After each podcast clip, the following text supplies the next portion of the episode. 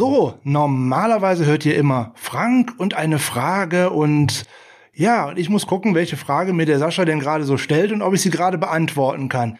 Jetzt muss ich mir heute aber womöglich Fragen selber stellen, weil Sascha ist leider ähm, gesundheitlich und dann berufsbedingt ein bisschen verhindert heute. Aber wir haben Glück, weil ich muss nicht mit mir selber reden, oder?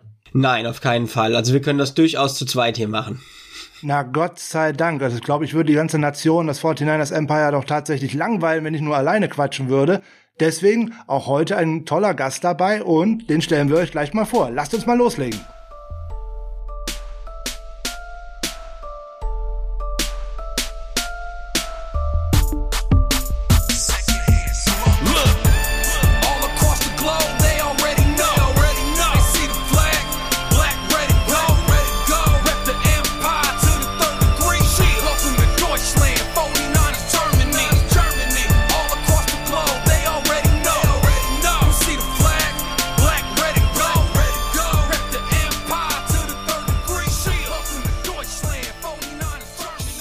Ist Dienstag. Dienstag ist Niners Huddle Zeit. Herzlich willkommen zum Niners Huddle, dem Podcast der 49ers Germany, dem nettesten, freundlichsten und größten Fanclub der 49ers in Deutschland. Mein Name ist heute natürlich Frank Höhle, wie immer. Also schönen guten Morgen, schönen guten Tag, schönen guten Abend, je nachdem, wann ihr denn so reinhört.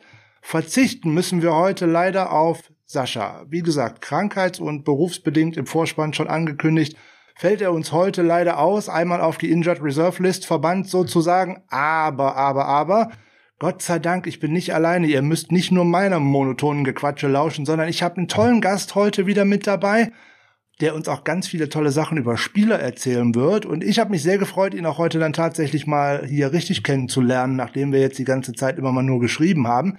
Denn heute ist äh, Lukas Martin bei uns. Wer Lukas Martin jetzt direkt nicht kennt, der hat ohnehin schon etwas verpasst, weil der macht auch einen ganz tollen Podcast. Und da geht's nämlich um die Mighty Five. Der heißt nämlich dann auch Mighty Five Podcast. Und was das jetzt genau so ist und was Lukas denn gerne noch so loswerden möchte, das darf er jetzt erstmal selber erzählen. Hallo Lukas. Hallo. Ja, was sind die Mighty Five? Aber wir fangen erstmal tatsächlich an. Wer bin ich überhaupt? Mein Name wurde schon gesagt, Lukas Martin, mh, hm, mittlerweile dann doch 30. Dieses Jahr wird's dann auch irgendwann die 31. Ähm, bin selbst ehemaliger aktiver Footballer, äh, und habe da die glorreiche Position des Fullbacks begleitet. Also 49ers-Fans ist das ja definitiv eine bekannte Position. Ich war noch nie so schnell wie Kyle Juszczyk. Ähm, aber äh, nichtsdestotrotz, ja, ich habe einen eigenen Podcast im letzten Sommer dann irgendwann gestartet. Da geht's um die Mighty Five. Das ist eine Namensschöpfung meinerseits. Es geht um die sogenannten Mid-Majors oder die Group of Five. Das ist ein kleiner Teil ähm, des FBS College-Bereichs und da stelle ich jetzt seit letztem Jahr quasi die Teams ein bisschen vor und mache da immer so eine kleine Wochenvorschau und einen kleinen Wochenrückblick zu den wichtigsten Spielen, die man ja im College vielleicht nicht unbedingt sofort schauen würde oder auch einfach gar nicht angezeigt bekommt in den äh, in den gängigen Kanälen des College Football. Also wenn wir da jetzt an die äh, öffentlich-rechtlichen, nee, doch die Privatfernseher, die öffentlich-rechtlichen zeigen es ja nicht, äh, an die Privatsender denken, die zeigen dann ja eher die Power Five ähm, Football und ja alles andere ähm, dürft ihr gerne bei mir im Podcast nachhören. Das äh, ist überhaupt kein Problem. Und wer vielleicht die Tage schon im 49ers äh, Empire die äh, Webseite gesehen hat, hat auch schon den ein oder anderen Artikel von mir gelesen. Ähm, somit, ja, und da bin ich auch verlinkt und da wird das auch alles irgendwie erklärt und ihr dürft gerne bei mir reinhören. Genau, wo ihr den Lukas denn insbesondere auf, auf Twitter findet, verlinken wir und natürlich auch in den Show Notes und der war ja schon ein grandioser Hinweis und nicht abgesprochen. Natürlich, Lukas ist auch dabei bei unserer äh, Draft Coverage, unter anderem, wo auch der Julian Barsch und der Yannick dabei sind vom äh, Saturday Kickoff Podcast, wo uns Jan Wegwert wieder mit Expertise zur Verfügung steht und auch der Robert vom CFB Germany Podcast.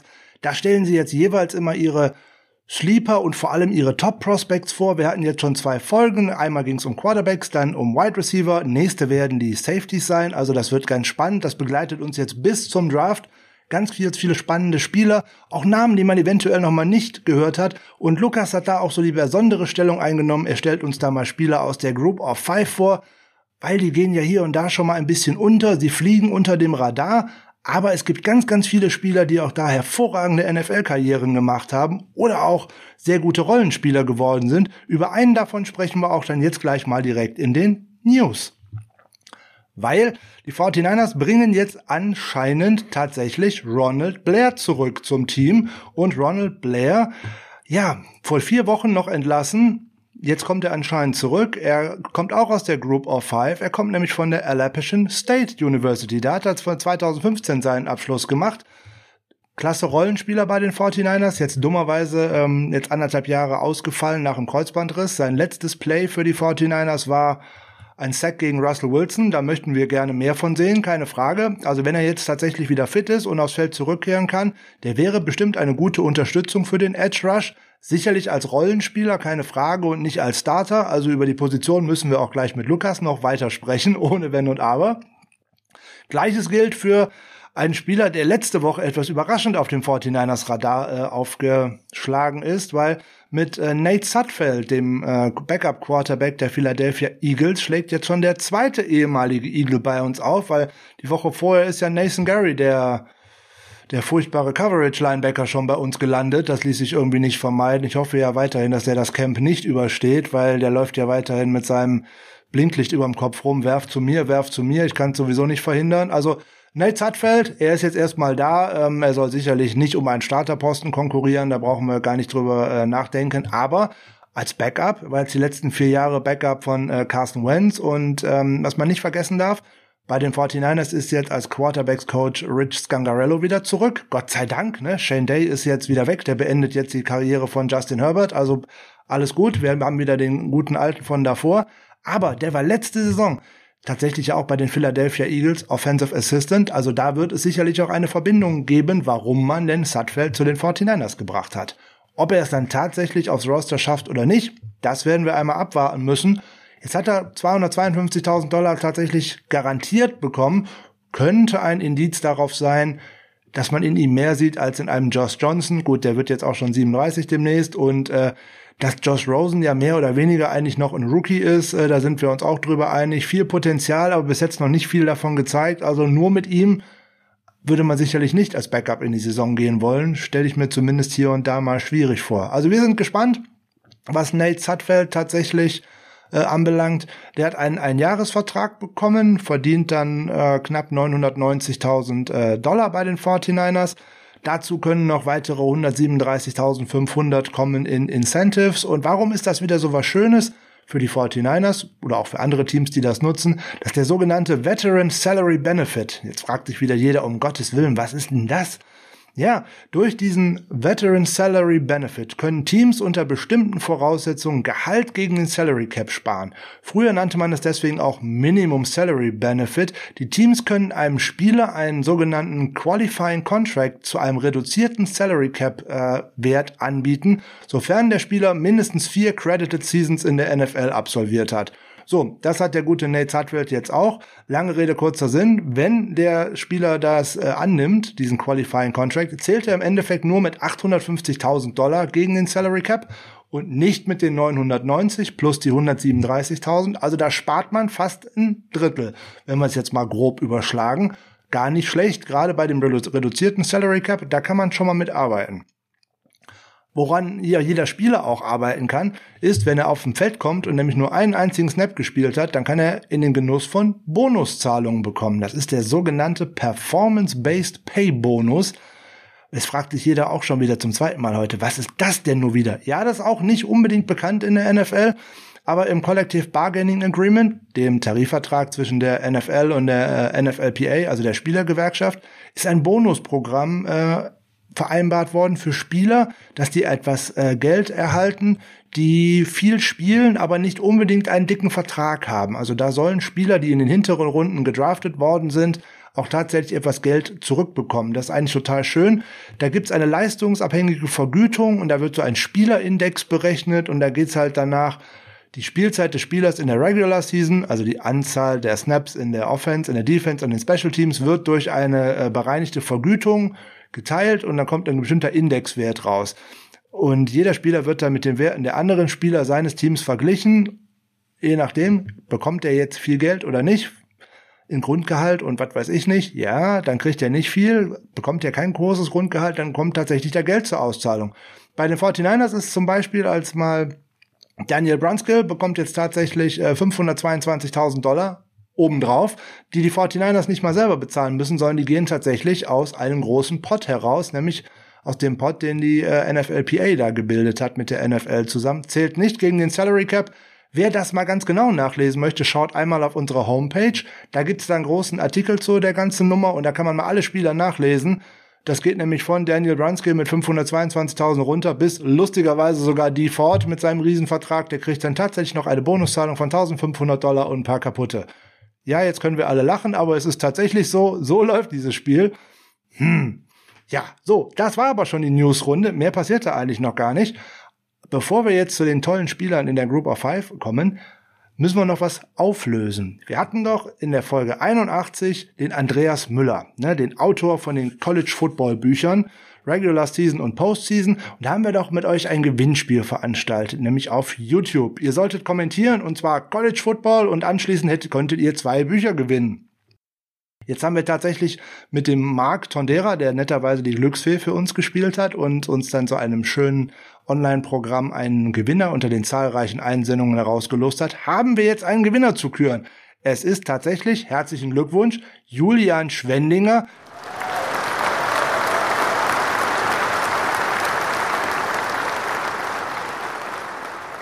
Lieber Julian, schreib mir doch bitte mal eine Mail oder meinetwegen auch über Facebook oder Twitter eine Privatnachricht dann können wir uns bei dir melden und dann tauschen wir mal Adressen aus, damit du zum einen von uns das Buch bekommst. Und der Andreas hat ja auch netterweise direkt zugestimmt, dass er dir sogar noch ein signiertes Exemplar zukommen lässt, nämlich genau das, was du dir bei uns nicht aussuchst, damit du dann auch Band 1 und Band 2 direkt äh, hast und dich dann auch schon mal auf die kommende College-Saison vorbereiten kannst. Also, Julian Schwendinger, herzlichen Glückwunsch.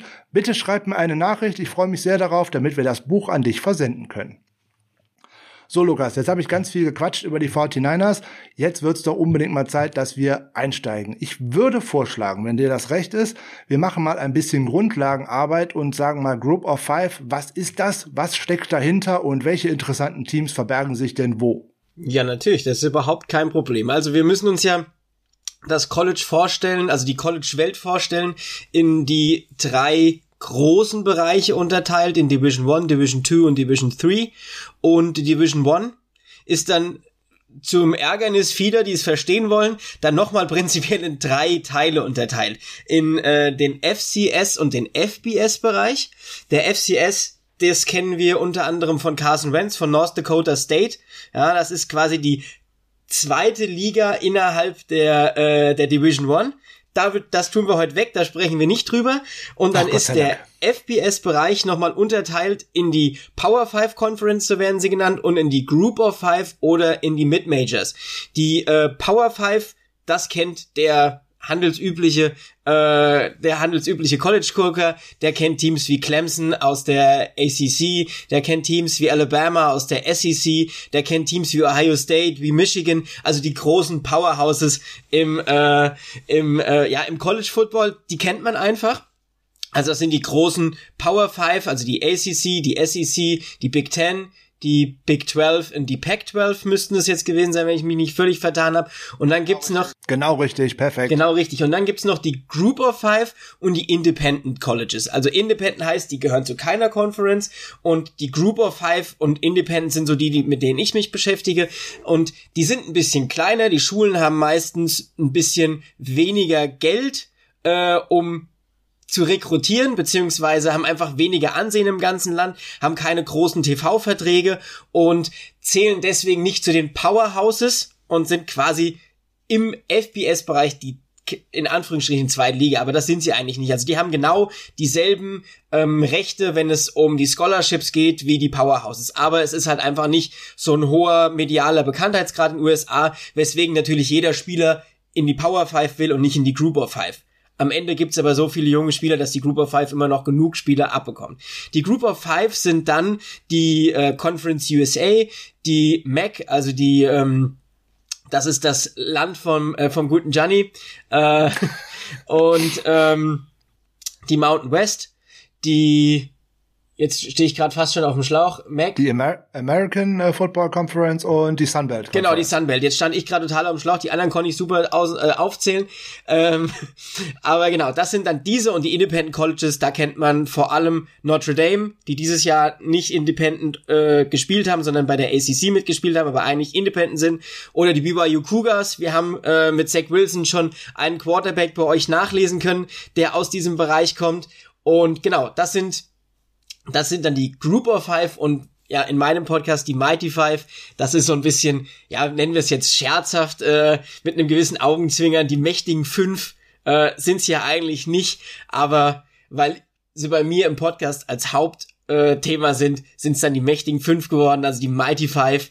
Und ja, das sind diese Teams und es ist ja eine, eine ganz spannende Welt einfach, weil es weil es mal abseits der großen Namen, die wir irgendwo alle äh, kennen, immer noch total tolle Namen gibt. Also es gibt den Undefeated National Champion, die UCF Knights. Wer da mal äh, ein bisschen was schauen will, ganz spannende Prospects. Die haben auch ganz viele gute Spieler einfach bedingt durch ihren Standort in ähm, Florida.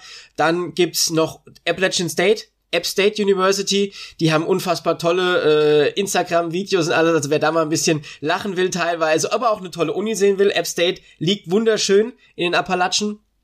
Ähm, Hawaii, ja, als, äh, als Universität, ähm, wo man eigentlich nur Urlaub macht, auch eine ganz tolle Universität und man hat auch noch ähm, ja, was ganz einzigartiges, die Boise State Broncos. Boise State spielt in der Mountain West und Boise hat als eines der wenigen Teams ich glaube, es gibt noch ein anderes im, äh, im FPS beziehungsweise in der Division One einen komplett blauen Rasen. Äh, also das ist auch eine ganz, äh, eine ganz spannende Sache. Und Boise müsste auch das legendäre Trickplay gegen Michigan gewesen sein vor vielen, vielen Jahren wenn ich mich nicht gerade völlig täusche. Auf jeden Fall auch, äh, ja, es sind bekannte Namen dabei. Wir haben immer wieder Spieler, die aus diesen Colleges kommen. Also es ist nicht so, als wäre das was, ähm, ja, was, was Unbekanntes. Letztes Jahr ging zum Beispiel John Law von den Utah State Aggies zu den Green Bay Packers an Platz 23 im NFL Draft. Also tatsächlich sogar auch einen Quarterback, relativ hochgezogen im letzten Draft. Also das ist die Group of Five oder wie wir es jetzt ja im deutschsprachigen Raum etablieren wollen, die Mighty Five.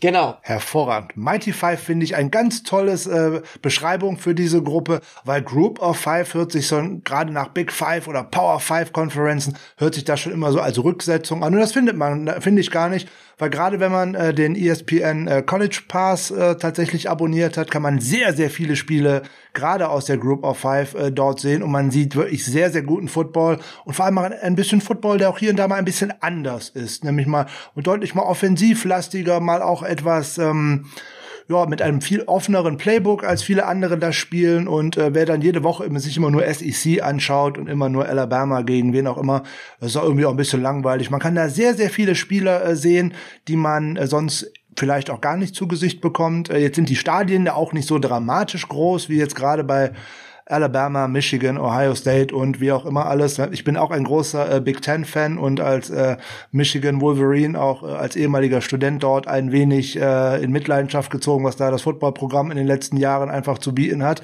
Aber da sind noch viele, viele andere da mehr. Und wer noch kein College-Team gefunden hat, der kann auch da hervorragend fündig werden. So mal so ein paar Beispiele, ne, gerade für Menschen, die sich nur äh, hauptsächlich mit der NFL beschäftigen. Ne, unser langjähriger Lieblingstackle äh, Joe Staley kommt auch aus einer dieser kleineren Konferenzen. Der hat nämlich bei Central Michigan gespielt, äh, als zu seiner College-Zeit. Oder jetzt auch wieder aktuelles Beispiel, unser zweiter Running Back, mehr oder weniger zumindest, also Jeff Wilson, kommt von North Texas, also auch aus der äh, Conference USA. Also man findet diese Spieler da gerne und überhaupt. Und gerade die 49ers waren in den letzten Jahren, wie viele andere Teams auch, aber die 49ers gerade so in puncto Running Back immer sehr im Scouting sehr hervorragend und viele dieser Spieler gehen auch hier und da mal als äh, undrafted Free Agent in die NFL oder eben in den späteren Runden. Und da findet man viele, viele Goldstücke, die vorher einfach durchs Raster gefallen sind. Ich glaube, da würdest du mir direkt zustimmen, oder? Ja, definitiv. Es geht ja vor allem, es ist ja allem diese, vor allem dieses National on TV sein, das was was in, in Amerika dann am Ende doch viel entscheidet. Also wenn man bei Alabama spielt, wird man einfach mehr gesehen. das, äh, also gerade in der öffentlichen Wahrnehmung, ich denke, Teams scouten da dann nochmal natürlich ein bisschen anders. Also es wäre vermessen zu sagen, wenn die Teams da nicht nachschauen. Aber, und das kann ich jetzt auch tatsächlich vorwegschicken, ähm, was was man bei allen diesen Spielern, die wir nachher besprechen, auch über die wir reden wollen, so ein bisschen bedenken muss, ist tatsächlich das Level of Competition. Ähm, das ist nun mal ein bisschen geringer, wie das jetzt zum Beispiel bei einem Spieler, der in der SEC gespielt hat ist oder auch in der Big Ten. Das ist einfach ein anderes Level of äh, Football, beziehungsweise man hat einfach wirklich die Elite der Elite spielt in diesen großen Conferences. Das heißt aber nicht, dass die Leute, die in der Mighty Five spielen, schlechter sind.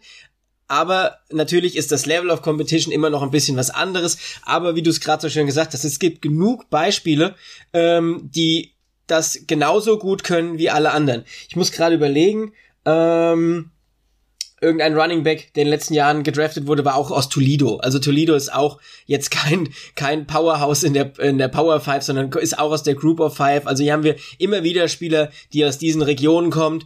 Der neue Wide Receiver von den New York Jets, der jetzt zu eurem ehemaligen Defensive Coordinator gegangen ist, Corey Davis, ist äh, in Western Michigan äh, Product, der da über Jahre äh, stark gespielt hat. Und ja, also es zeigt einfach, diese Jungs können was Kenny Golladay von Main Lions äh, kommt von Northern Illinois, also auch aus einer, aus einer kleinen Universität. Und so haben wir da einfach ganz viele Spieler, die sich vielleicht nicht im ersten Jahr, aber dann im zweiten, dritten, vierten Jahr wirklich durchsetzen konnten, auch in der NFL hervorragend zusammengefasst. Ich hätte es nicht besser machen können. Und eigentlich auch aus dieser Gruppe resultieren sich ja auch mehr oder weniger zumindest eines der Highlights der College-Saison. Es ist vielleicht nicht immer das spektakulärste Spiel, aber zumindest das auch eins der Spiele, die in den USA am meisten äh, geschaut, geschaut wird, wenn dann noch Army gegen Navy am Ende der Regular Season äh, der, äh, der College-Saison aufeinandertreffen. Das muss man einfach auch gesehen haben, weil das einfach ein tolles, tolle Bilder sind und ähm, auch eine ganz andere Art Football. Gerade wenn da mal äh, tatsächlich zwei Mannschaften aufeinandertreffen, die ja eigentlich praktisch nur laufen und äh, den Ball sozusagen in allerhöchster Not mal werfen gibt's auch alles noch, nicht mehr so häufig. Äh, da wird Jan Wegwert uns bestimmt noch mal auch noch was drüber erzählen, wenn wir die Running Back Folge mit ihm machen. Ist nämlich auch ein großer Fan von so Triple Option und dergleichen. Also alles sehr, sehr spannend, aber da kommen wir dann zu, wenn wir denn mit Jan darüber sprechen. Ja, vielen Dank für diese schöne Zusammenfassung zu der Group of Five oder wie wir sie jetzt nur noch nennen werden, Mighty Five. Es hört sich viel schöner an irgendwie, Mighty Five. Wir bleiben jetzt dabei. Mighty Five Conference Prospects, dann schauen wir doch mal, was haben wir denn da alles so für tolle Spieler? Es gibt zahlreiche und wie du genau gesagt hast, die sind in der öffentlichen Wahrnehmung sicherlich nicht so sehr im Mittelpunkt wie jetzt die tollen Wide Receiver von Alabama oder äh, der ein oder andere Quarterback aus Clemson oder gerade im 49ers Universum ist auf einmal BYU auch wieder mal ins äh, Mittelpunkt gerückt. Das war damals das letzte Mal, als ein gewisser Steve Young noch einen Ball geworfen hat, als man mal nach BYU geschaut hat. Also von daher auch da verändert sich gerne mal immer irgendetwas. Und auch da kommen ganz tolle Spieler her. Und wenn wir Glück haben, hat der Lukas uns den ein oder anderen Spieler heute mitgebracht, den wir vielleicht nicht in der ersten und zweiten Runde äh, auf unserem Big Board sehen werden, aber vielleicht am zweiten und dritten Tag oder womöglich sogar noch anschließend als äh, undrafted Rookie Free Agents. Da könnte der ein oder andere spannende Spieler dabei sein. Ich denke, wir gucken mal genauer auf Spieler, oder? Hast du auch Lust? Ja, definitiv. Hervorragend. Du hast mir vor, im Vorgespräch gesagt, du hättest Lust, mit der Defense anzufangen.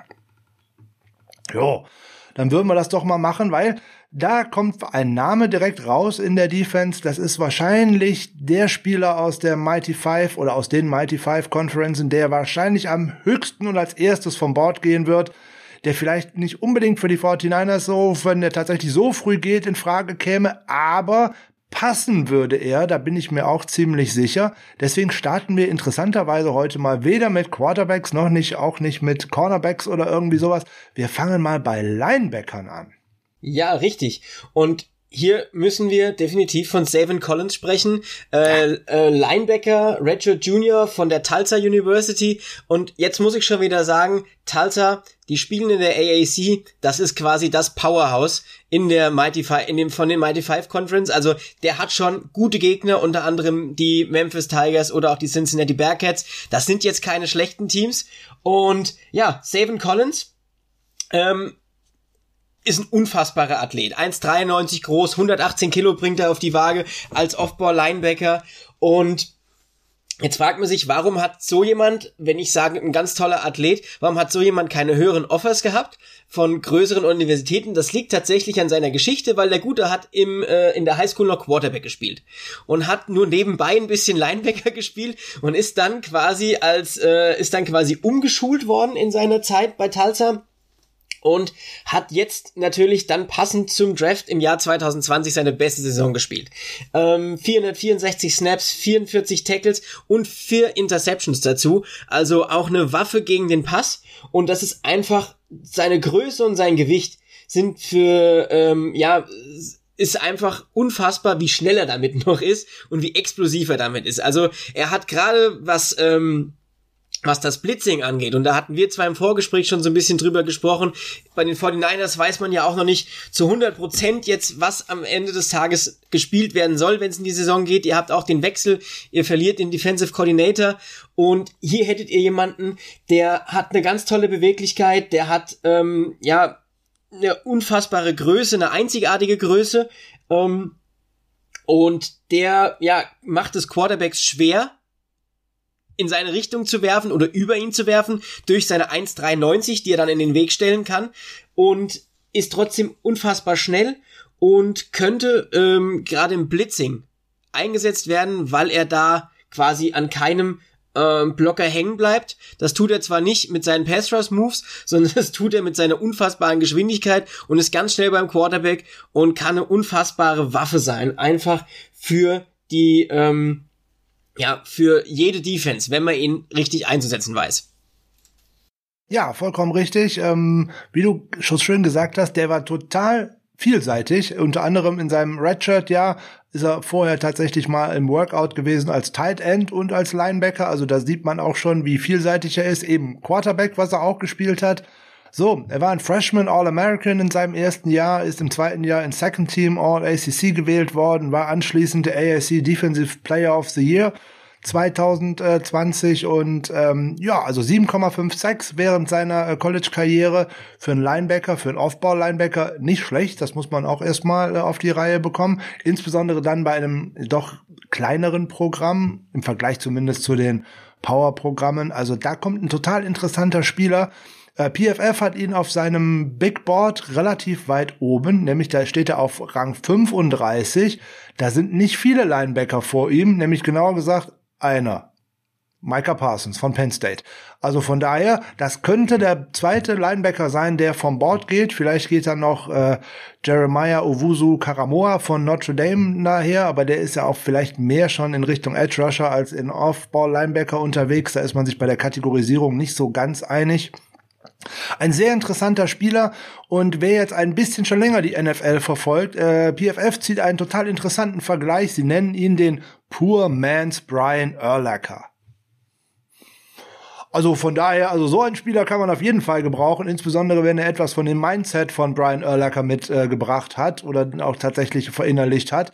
Der bringt viel mit, das ist ein Leader, der ist schnell, der ist aggressiv, äh, der zieht seine Mannschaft mit und auch das sind immer die, das sind Qualitäten, die auch äh, gerade bei den 49ers in den letzten Jahren immer gesucht worden sind. Der würde bestimmt gut in den Lockerroom passen.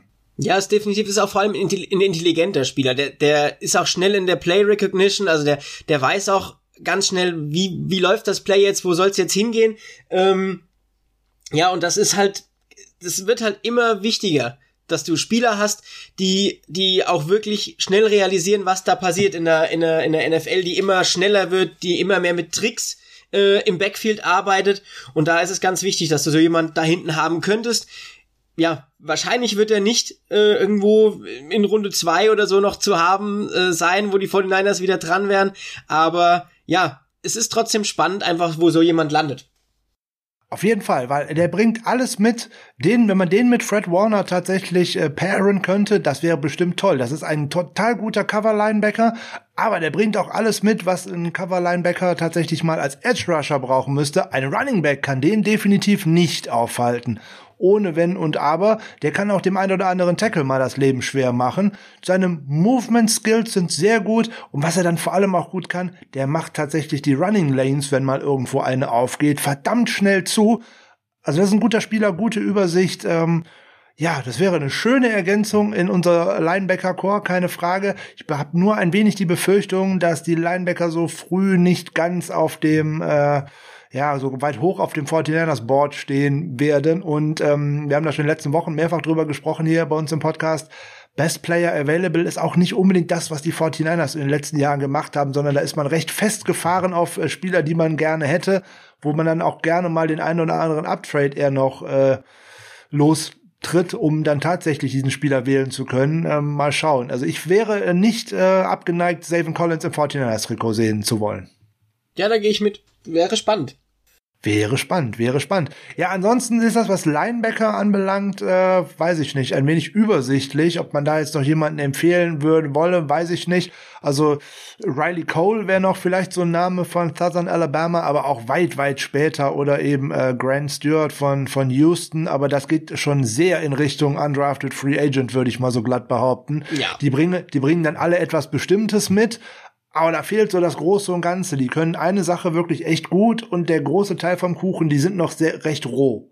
Ja, genau. Also es ist, ähm, ja, das wird man halt da immer wieder haben. Also das macht ja am Ende auch aus, warum sie vielleicht dann in der, in den, in der Mighty Five gelandet sind, weil sie eine Sache schon sehr speziell gut konnten und das reicht dann ja oft auf dem College-Level auch, aber die Transferierung auf die NFL macht's dann einfach schwierig. Ja, auf jeden Fall. Also auf jeden Fall. Savin Collins ist ein Name, den könnt ihr euch schon mal merken. Der wird man auch in dem einen oder anderen Mock-Draft schon mal sehen. Dass der relativ weit hoch geht, auch in der ersten Runde hier und da schon mal geht, aber zumindest in der zweiten Runde. Der war auch recht schnell auf den Füßen, ist auf seinem Pro Day eine 4-6 gelaufen. Für einen Linebacker ist das nicht so verkehrt, würde ich mal glatt behaupten. Ähm, obwohl man die Pro-Day-Zahlen in diesem Jahr tatsächlich noch ein bisschen anzweifeln muss. Das sieht alles immer eher nach eher nach keiner 40-Jahr-Zeit aus, sondern nach einer 35-Jahr-Zeit oder irgendwie sowas. Also das ist nicht mit der NFL Combine und äh, lasergenauen Messen und dergleichen vergleichbar. Also ein bisschen mit Form, aber der ist schon schnell, der ist auch auf dem Tape schon schnell, wenn man sich das anschaut und äh, der Game Speed ist da oftmals auch deutlich entscheidender als das, was am Ende auf so einer Stoppuhr rauskommt. Das stimmt. Hervorragend. Ja, wo möchtest du weitermachen in der Defense? Wenn wir jetzt schon gesagt haben, bei den Linebackern schauen wir jetzt nicht unbedingt tiefer. Äh, Undrafted Free Agent Watch machen wir mal nach dem Draft. Richtig, dann machen wir bei den Edge Defendern oder den Outside Linebacker, also bei denen, die, die den Quarterback rushen weiter. Ähm, ja, schöne Position. Ja, definitiv. Und da fangen wir mit jemand an. Ähm, der ist jetzt schon fünf Jahre aus der Highschool raus, hat aber prinzipiell nur zwei Jahre auf äh, FBS-Level Produktion gezeigt und das ist der gute John Smith von den UAB Blazers. Ähm, die University of Alabama at Birmingham. Ähm, John Smith, ein Riese, zwei Meter, äh, 116 Kilo schwer. Und man muss, bevor man jetzt ihn evaluiert und sich fragt, warum hat er nur zwei Jahre an Produktion, muss man sagen, der Gute war 2016 schon Recruit bei der Florida State, also ein hoher Recruit, war dann aber in irgendeinen dubiosen äh, Kreditkartenbetrug Skandal verwickelt, musste dann entlassen werden, war dann 2018 am Junior College und ist dann über das JUCO wieder zur, äh, zur UAB gekommen. Und das ist erstmal, und dann fange ich mal mit der größten Schwäche in dem Sinne an. Seine größte Schwäche, er hat nur zwei Jahre auf hohem Niveau produzieren können und hat auch quasi die drei Jahre, die er nicht spielen durfte wegen diesen Vorfällen, als Lernprozess verpasst. Also du hast hier einen Spieler, der kommt mit knapp 23 Jahren in die Liga und hat eigentlich nur zwei Jahre Spielerfahrung. Und das ist wahrscheinlich auch seine größte Schwäche, weil alles andere ist unfassbar. Der hat zwei wahnsinnige Jahre jetzt bei UAB gespielt in der Conference USA. Der hat, um jetzt mal, man kann von den PFF-Grades halten, was man will, aber sein Overall-Grade war 2019 bei 92,0 von 100 und bei äh, in 2020 bei 85,5. Ja, nur um da mal die Zahlen ähm, zu nennen. Und Jetzt bin ich mal ein guter alter Downset Talk Hörer und weiß, Sacks sind nicht die Zahlen, die einen Edge Rusher ausmachen, sondern es sind die Quarterback Pressures und da habe ich hier mal nachgeschaut. Also er hat 2019 bei 304 Pass Rush Snaps 52 Quarterback Pressures gehabt und hat 2020 50 Quarterback Pressures gehabt. Also sehr hohe und konstante Zahlen, die er Druck auf den Quarterback erzeugen konnte und ja, der hat ähm, mittlerweile hat selbst mit dieser kurzen Erfahrung eigentlich schon sehr eine gute Handarbeit und ähm, ist schnell weg von den äh, von den Shoulder Pads des Offensive Liners, also er lässt den kaum an sich ran. Ähm, ist ein unfassbarer Athlet im Gesamten, ist jemand, der hatte diese natürliche Aggression in seinem ganzen Spiel, also ähm, diese Mentalität, die du dafür brauchst und vor allem auch die Mentalität, nicht nur den Quarterback zu jagen, sondern auch äh, im Run-Game ähm, auf den äh, auf den ähm, ballführenden Spieler oder auch auf den auf seinen äh, auf seinen Gegenspieler richtig zu gehen und hat er diese zwei Elite-Jahre jetzt hintereinander gehabt. Also das zeigt auch, dass er da Potenzial hat, dass er das noch entwickeln kann. Probleme, problematisch ist halt genau das, was ich äh, was ich gesagt habe ist halt noch ein bisschen roh in dem Sinn, dass er erst wenig Erfahrung hat und ihm fehlt so ein bisschen der, der Bullrush. Also er macht viel über Technik und macht viel über die Hände, aber die Kraft fehlt ihm dann manchmal schon noch ein bisschen, wenn er, äh, wenn er in die, in die, in die, in die Spieler reingeht. Aber nichtsdestotrotz finde ich, dass das ein ganz, ganz spannendes Prospect einfach für eine späte Runde. Also wir sprechen bei den meisten Mighty Five Prospects von ab Runde drei, aber eher Tag drei. Ja, und da könnte das, wenn er den richtigen Defensive Coordinator an die Hand bekommt, ein richtiger Value Pick werden. Einfach, wenn man, wenn man dran glaubt, dass die Entwicklung, die er jetzt genommen hat in den zwei Jahren, einfach noch weitergeht. Genau. Wenn man da jetzt daran, wir als 49ers denken, Chris Kotcherek ist unser äh, Defensive Line Coach und wenn man sieht, was er aus einem Spieler wie Kerry Hyder in der letzten Saison gemacht hat, der bringt unheimlich viel mit und ist aus meiner Sicht auch sehr Carrie Hyder ähnlich. Dem fehlt nämlich auch einfach so diese natürliche Stärke, der bringt ein ganz starkes Technikpaket mit sich. Wenn ich den jetzt noch sozusagen ein wenig Bullenstärke dazugehen, dass ein großer, großgewachsener Offensive Tackle den nicht einfach rumstoßen kann in der NFL und die sind nun mal noch mal deutlich massiger und stabiler und stärker in der NFL, dann wird der auch in der Liga zumindest ein guter Rollenspieler werden können. Weil du hast es hervorragend beschrieben, der bringt alles mit an Technik. Und es ist oftmals viel schwieriger, Spieler Technik coachen zu wollen, anstatt die einfach stärker zu machen. Ne, wir haben Jordan Willis zum Beispiel letztes Jahr gesehen, der ist einfach nur schnell. Dem werde ich, werde ich keine Technik mehr beibringen. Der ist jetzt schon vier Jahre in der NFL. Der hat nichts in diesen vier Jahren hinzugelernt, was Technik anbelangt. Der ist nur schnell. Fertig. Der hat keine Chance gegen einen guten Tackle, weil der gibt dem einfach in dem richtigen Zeitpunkt einen Stups und dann ist das Play vorbei. Schluss. So, aber der bringt die Technik mit. Dem muss ich jetzt nur noch beibringen, dass er ein bisschen stärker, ein bisschen kräftiger wird. Da muss der halt Kilos aufbauen, der muss den ganzen Sommer über im Handelraum verbringen, der muss die ein oder andere Portion Nudeln noch zusätzlich essen und was auch immer, was man da so an kraftvollem Futter mit reinbringt. Und dann bringt er unheimlich viel mit. Und jetzt muss man auch sehen, der war ja bei UAB auch äh, oftmals äh, als äh, Sam Linebacker äh, äh am Start in der 3-4 Base. Also das heißt, der müsste in der 49ers naja, im 49ers Universum ein bisschen einen Schritt nach vorne rücken sozusagen, weil da ist ja der, der Outside Linebacker eigentlich der Defensive End. Der wäre auch, sprich von diesen, für, für Pass Rusher von dieser lästigen äh, Arbeit von äh, Coverage und dergleichen befreit. Äh, da hat der ein oder andere Spieler hat da schon mal in der Transformation einfach ein Problem. Ähm, bestes und grandioses Beispiel dafür ist äh, Björn Werner, den wir ja auch nur hier im deutschsprachigen Raum äh, sehr gut kennen inzwischen. Der hat die Transformation von einem Defensive End, was er bei Florida State gespielt hat über drei Jahre, in einen Outside Linebacker, wie vorhin die Indianapolis Colts ihn eingesetzt haben, über drei Jahre einfach nicht geschafft. Und damit war die NFL-Karriere dann auch einfach beendet. Aber das ist für so einen Spieler hier noch etwas ganz anderes, der schon in frühesten Jahren angefangen hat. Der hat einmal einen Fehler gemacht in seinem Leben, musste dafür auch schon bezahlen, musste noch eine Juco-Ehrenrunde hinlegen. Das finden die meisten Spieler auch nicht lustig.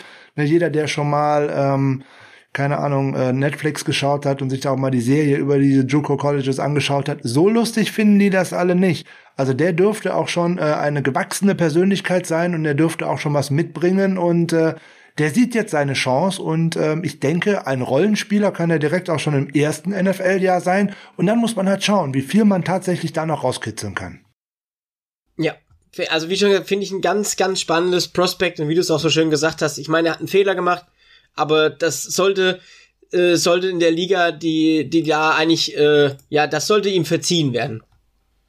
Ja, da ist es nochmal was anderes. Äh, ich sag jetzt mal Kreditkartenabzockerei oder was auch immer, welchen Finanzskandal der da ähm, dummerweise irgendwie involviert war.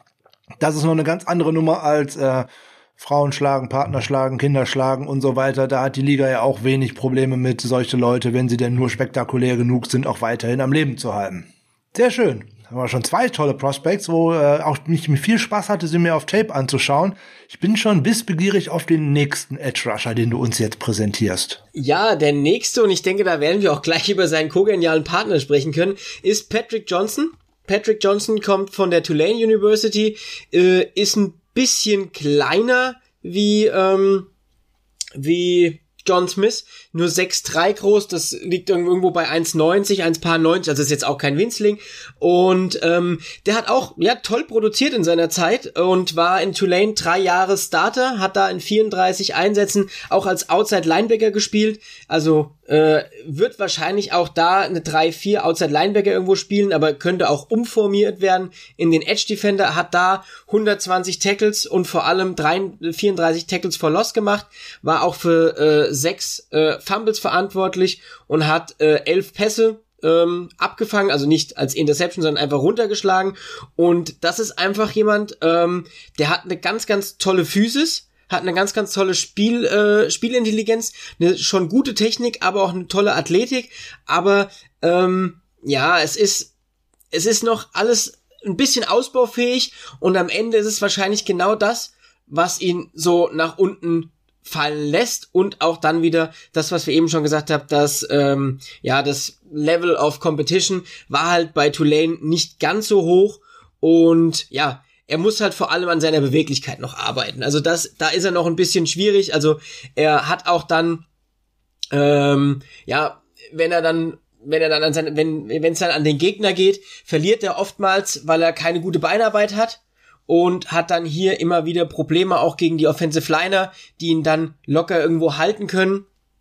Aber ja, auch ein ganz, ganz, Spiel, äh, ganz, ganz spannender Spieler. Auch der wird ab der dritten Runde irgendwo interessant werden und könnte hier, ja, definitiv, ähm, ja, ein, ein Value-Pick werden in Runde 4. Und ich denke, das wäre für die 49ers definitiv auch eine Möglichkeit, dass man hier jemanden nimmt, der ist Senior, also auch schon erfahren, hat drei Jahre Starter gespielt und da könnte man auch schauen, nimmst du so jemanden und guckst, ob du ihn auch nach vorne bringen kannst, hast vielleicht nicht ganz so viel Risiko wie jetzt zum Beispiel bei Jordan Smith, aber hast nicht das Ceiling, was John Smith am Ende irgendwo hat. Ja, genau, das ist der eindeutige Unterschied zwischen den beiden. Ich bekomme bei dem einen ein großes Ceiling, bei dem anderen definitiv äh, wahrscheinlich schon Produktion in Jahr eins. Äh, der jetzt hier der gute ähm, Patrick Johnson geht als Spieler von der Tulane Uni raus mit den meisten Sacks, äh, 24,5 in der Schul äh, Historie. Er ist der erste Spieler in der Tulane History, der in allen drei Jahren in, der, in den All-Conference-Teams gelandet ist. Das gab es vorher auch noch nicht. Das Einzige, was er tatsächlich noch wirklich schaffen muss, ist mehr Konstanz in sein Spiel reinzubekommen. Da sind Spiele bei, da denkt man, ui, das ist der Dominator vor dem Herrn. Und dann sehe ich wieder zwei Spiele und frage mich, wo war er denn? Ist er denn jetzt dabei? War er dabei? Ja, und dann sieht man nachher in den Einsatzzeiten und dergleichen, ja, er war dabei, aber er ist abgetaucht. Er konnte dann einfach nicht äh, dominieren. Und das ist ja genau das, was der Edge Rusher soll. Du sollst ja eine dauernde Bedrohung sein, wenn du auf dem Feld bist. Und da muss er äh, tatsächlich äh, dran arbeiten. Aber er wird immer beschrieben als disziplinierter, harter Arbeiter mit guten physischen Skills und er auf jeden Fall ein harter Spieler, ein tougher Player ist, der auch bereit ist, an sich zu arbeiten. Und genau das ist äh, so oftmals gerade bei den Spielern das Entscheidende, dass man jetzt nicht denkt, hey, ich werde jetzt gedraftet und zwar egal in welcher Runde und dann habe ich es geschafft. Der fällt, glaube ich, nicht in diese Kategorie, äh, genau wie der Spieler, über den wir davor schon gesprochen haben. Die sind beide, glaube ich, sehr geerdet und die können beide äh, einen guten Weg in der NFL machen. Ja, ja, definitiv. Und ich glaube, wenn wir jetzt seinen kogenialen Partner ansprechen, ähm, dann hat, da hattest du mir ja heute Mittag nochmal geschickt, äh, beziehungsweise ich hatte ihn auch auf dem Radar, aber irgendwann muss, irgendwo musste man sich ja entscheiden, wenn man da so alles dabei haben will. Und ähm, ja, der, der hat nicht alleine so gut gespielt, sondern mit Cameron Sample hat er sogar noch jemand dabei gehabt, der da am Ende auch definitiv äh, ein, ein interessanter Spieler werden könnte, oder?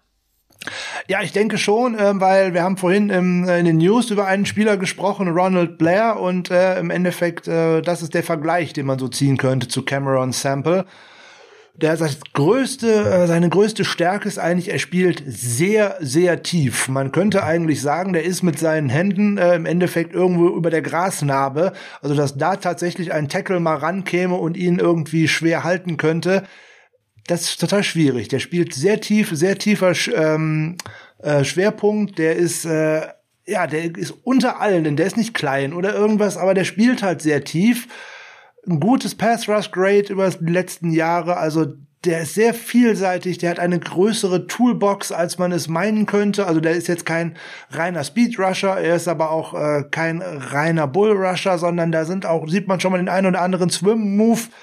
Wow. Und der hatte im Senior Bowl, und da ist er ja auch gerade so noch ein bisschen der, der Rise begonnen nach oben, da hat er die höchste Winrate und Grade im Senior Bowl in One-on-Ones gehabt. Also von daher diese Woche, die macht ja gerade für die kleinen äh, Schulprospects sehr viel aus, weil man sich da mal ins Rampenlicht äh, spielen kann. So, wir haben letzte Woche im Podcast mal, äh, vor zwei Wochen mit äh, Christian Schimmel über über Center gesprochen, da ist ja Quinn Meinerts auch auf einmal so durch die Decke geschossen und der war ja nicht mal hier Group of Five, sondern der war ja eigentlich hier, keine Ahnung, FC, keine Ahnung, dritte Liga irgendwo. Den kannte ja kein Mensch vorher so und der wird jetzt inzwischen schon auf Big Boards ein bisschen die zweite Runde oder so geschrieben. Also von daher, man findet da schon äh, ganz, ganz tolle Sachen. Und äh, Cameron Sample ist tatsächlich auch so jemand. Und wenn man den tatsächlich nicht irgendwo als Nummer eins oder Nummer zwei einplant, sondern tatsächlich als einen schönen Rotationsspieler, den ich aufbauen kann, ich glaube, dann bekommt man hier etwas, ja, er muss, er muss dran arbeiten, dass er seine Pads clean halten kann, wie man das so schön sagt. Also er muss lernen, seine Gegenspieler besser von sich wegzuhalten. Aber das kann ihm ein guter Coach mit Sicherheit beibringen. Ja, und wir haben ja noch einen ganz jungen Spieler. Also der kommt jetzt gerade mal mit 21,5 ja. in die, in die Liga. Also das ist halt auch jemand, ähm, ja, da muss man einfach schauen, dass man, dass man da jemanden bekommt, den du noch entwickeln kannst. Das ist, äh, ist, wird einfach immer vergessen. Also wir haben jetzt eben mit Jordan Smith jemand gehabt, der mit fast anderthalb Jahren älter in die Liga kommt. Und mit Cameron Sample haben wir jetzt jemand, den hätte ich noch ein bisschen jünger und der wäre vielleicht noch ein bisschen länger in der Liga verfügbar. Also auch eine sehr interessante Option. Kann man gar nicht anders sagen. Und mit dem, was er alles richtig macht, ist er dann, wie du so schön sagst, der Rotational Guy. Und am Ende, ja, ist das vielleicht, ähm, ist das vielleicht ausschlaggebend, dass er irgendwo genommen wird weil die, weil die Coaches oder auch die GMs das da drin sehen. Jetzt ist er auch nicht unbedingt der Spieler, der nur tatsächlich über ganz außen kommen muss. Das ist auch tatsächlich ein Spieler, der auch mal mit Stunts nach innen kommen kann, den man auch mal gerade in reinen wirklich äh, Passing Downs mal auf Defensive Tackle stellen könnte. Der kann also auch durchs B-Gap könnte er mal gehen, Over Tackle könnte er gehen, Outside Tackle kann er gehen, spielte am meisten Outside Tackle, aber das ist bei den meisten Edge Rushern nun mal so aber halt auch die anderen Gaps könnte er auch ähm, tatsächlich angreifen. Und man schreibt ihm etwas zu, das ist so etwas, das finde ich so eine so eine Art, äh, ja, wie soll man es jetzt mal äh, gut beschreiben, so eine Superkraft. Ähm, der bringt so eine Art Schockwelle in seinen Gegenspieler, wenn er ihn berührt. Äh, also wenn der aus seinem Stance rausgeht und sein, in seinen Gegenspieler reinknallt, dann ist das irgendwie so, als ob da so eine kleine Explosion stattfindet. Also der hinterlässt so nachhaltige Wirkung, als ob da gerade, naja, Superman vielleicht nicht, aber hier, äh, keine Ahnung, vielleicht Batman, äh, weil er ist ja nur doch wegen seinem Geld das super, super, super äh, Superhero irgendwas. Auf jeden Fall so eine, so eine Schockwelle. Der hinterlässt auf jeden Fall Eindruck. So, wenn du so jemanden auch immer noch wieder bringen kannst, wenn sich, keine Ahnung, ein Nick Bosa oder sonst mal ein paar Snaps ausruhen muss, dann hat der Tackle auf der anderen Seite aber trotzdem keine Ruhe, weil der mit so einer harten Physikalität dann auch tatsächlich angegangen wird. Also da wird tatsächlich der Gegenspieler ermüdet, was allen anderen dann natürlich auch immer weiterhin äh, zugutekommen kann. Dazu dann die Möglichkeit, auch mit einem vielseitigeren Scheme jetzt, dann auch mal mit den gepaart mit einem Javon Kinlaw, Eric Armstead und dann mal mit Stance hin und her, wo der Gegner nicht weiß, wie die Offensive Line sich darauf einstellen soll. Sehr spannendes Projekt. Also den Namen Cameron Sample würde ich unbedingt im Auge behalten. Ja, definitiv. Und jetzt hatten wir eben den Spieler, der ganz tief unter der Grasnarbe, der ganz tief an der Grasnarbe operiert. Und jetzt haben wir dann, äh, um bei uns bei unserem letzten Edge-Spieler zu bleiben, dem wo die größte Problematik ist, dass er zu weit von der Grasnahme weg ist. Ähm, ja. Das ist ein Spieler, der hat in den letzten Tagen beziehungsweise in den letzten Wochen immer mehr Hype bekommen. Ich habe auch eine ganz spannende Stat zu ihm gesehen. Das war der Spieler mit der dritthöchsten Pass Rush Win Rate seit äh, über zehn Jahren im gesamten College Football. Und das ist Peyton Turner von den Houston Cougars. Und äh, Peyton Turner hat in den äh, hat hat in den letzten Jahren unfassbar gut gespielt, hatte aber das große große Problem, dass er wirklich massive Probleme hatte, ähm, ja tief zu kommen. Also seine größte ähm, seine größte Schwäche ist das äh, äh, niedrig bleiben äh, im Spiel und das ähm, ja, wird ihn in der NFL, das kann man jetzt schon sagen, bevor wir gleich zu seinen ganzen tollen, ähm, ja, zu seinen ganzen tollen Sachen bekommen, muss man eben sagen, also das muss er ändern. Weil sonst wird ihn in der NFL jeder Offensive Tackle unten an den Pads krallen und dann bewegt ja. er sich keinen Meter. Da kann das noch so ein toller Athlet sein, ein Offensive Tackle oder auch ein Guard, wenn es mal nach innen geht, der schnappt dich an den Pads und dann bewegst du dich nicht mehr. Der wiegt noch ein paar Kilo mehr wie seine Gegenspieler im, äh, im College-Level und wenn er dich einmal hat, also das kann ich nur bestätigen. Ich musste auch irgendwann mal als Defensive End aushelfen. Äh, und wenn nicht so ein, so ein erfahrener Offensive Tackle an deinen Pads hat, dann bewegst du dich nicht mehr. Und das war sein, sein großes Problem. Aber ansonsten hat er gerade 2020 unfassbar stark gespielt. Also wenn er auf dem Platz war, nächste kleine Pro äh, nächstes kleines Problem ist, oft verletzt. Äh, in, äh, in seiner ganzen College-Zeit hat er äh, immer wieder äh, Spiele verpasst mit Verletzungen und immer wieder teilweise Saisons mit verpasst. Also er hat auch in der im letzten High im letzten Highschool-Jahr das sich das Kreuzband gerissen. Das hat ihm dann ein bisschen äh, was gekostet. Dann hier wieder was kaputt, dann da wieder was kaputt. Also ja, schwierige schwierige äh, Verletzungshistorie gehabt. Aber ansonsten hat er eine unf unfassbare Armlänge. Also den den kriegst du erstmal ganz schwierig zu fassen, wenn er mal mit dem Arm an dir als Offensive Liner geht. Ähm, der hat eine unfassbare ähm, Beweglichkeit für einen Spieler seiner Größe. Also der ist, glaube ich, auch knapp zwei Meter groß. Ähm, und auch, was wir gerade eben gesagt haben, was wichtig ist für so einen Spieler, der kann innen und außen eingesetzt werden, wurde auch schon innen und außen eingesetzt. Das heißt, auch den kannst du variabler einsetzen. Also du hast hier nicht diesen reinen Edge Rusher über außen, sondern du hast auch jemand, der weiß auch schon, wie schlage ich mich gegen Guards oder wie spiele ich auch äh, Inside Tackle. Ja, also wie kann ich hier spielen? Und ja, ich äh, teilweise wird er mittlerweile schon die zweite Runde projected. Und ich glaube auch, das könnte wirklich ein Spieler werden, der zweite, zweite, dritte Runde irgendwo geht, weil Coaches sagen, okay, das niedrige Pet-Level, ähm, das kriegen wir ihm noch eintrainiert das ist etwas, was wir noch schaffen. Also das ist ja jetzt nichts, wo man sagt, das ist technisch so untrainierbar, dass der das nicht mehr lernen kann. Der müsste auch noch relativ jung sein, glaube ich, ist jetzt Senior. Also auch 22, noch alles. 22 ist ja, er also auch noch alles im Rahmen. Ähm, und ja, das könnte ein ganz, ganz spannender Spieler werden, einfach vor dem, äh, vor dem Hintergrund, was er an physischen Tools mitbringt, um in der NFL zu spielen. Also 6-6 knapp unter zwei Meter, aber 270 Pfund, also der bringt 120, 125 Kilo müssten das knapp sein, auf die Waage. Also der kann auch vom Gewicht her mal mit einer Offensive Liner äh, mithalten, beziehungsweise das macht dem nichts aus, wenn der auch ein bisschen schwieriger ist. Und ja, ganz, ganz spannender Spieler, aber halt die große Problematik, das hohe Pet-Level und das wird ihm am Ende wahrscheinlich die ein oder andere, äh, den ein oder anderen Platz im diesjährigen Draft gekostet haben. Ja, den verfolge ich schon tatsächlich ein bisschen äh, länger, aus dem einfachen Grund, der war auch eigentlich äh, lange, lange eigentlich beim Crystal Ball, eigentlich bei meinen Michigan Wolverines so nebenbei, als er aus der Highschool äh, rauskommen sollte, bis sich dann im letzten Highschool-Jahr sein Kreuzband dazu entschlossen hat, ihn leider ähm, zu verlassen. Da sind dann auch einige Schulen von ihm abgerückt, äh, unter anderem auch Michigan und auch Texas. Nur seine ja, seine Hometown-Uni, nämlich Houston, die hat an ihn geglaubt und hat ihn dann auch tatsächlich aufgenommen. Also von daher, das ist auch ein Spieler, der hier und da tatsächlich äh, ein wenig darunter leidet, dass sein Körper ihn hier und da im Stich lässt. Er hat schon mal eine Fußverletzung gehabt, die ihn auch schon das ein oder andere Spiel gekostet hat. Und äh, jetzt in der letzten Saison war es auch noch eine Knieverletzung, die ihn was gekostet hat. Er musste auch ein Spiel mit Covid aussetzen aber das hat natürlich andere auch noch solche Probleme. Da bekommt man, glaube ich, große, große Upside. Äh, die als große Fragezeichen ist äh, eben neben dem Pet-Level halt auch Gesundheit. Das wird man jetzt nochmal ordentlich evaluieren müssen. Aber auch da könnte man, äh, wenn der tatsächlich so hoch geht, wie das jetzt hier und da inzwischen mal gedacht wird, zweite Runde oder so, um Gottes Willen, da würde ich den nicht auswählen. Aber wenn der in der vierten Runde auf meinem Board noch da ist und äh, da würde ich mir das wirklich überlegen, weil da bekomme ich viel, viel Upside. Ja, das ist halt einfach auch das, was, also da muss, das ist halt einfach auch das, was die Teams am Ende sagen. Okay, sagen sie, für uns ist zweite, dritte Runde, wir nehmen das Upside, was er mitbringt und sagen, die Verletzungshistorie ist uns jetzt nur bedingt, ähm, interessiert uns nur bedingt und wir, wir sehen, was, was der kann am Ende des äh, Tages, aber auch in der vierten Runde wäre, glaube ich, jeder damit zufrieden, wenn man so jemand noch bekommt.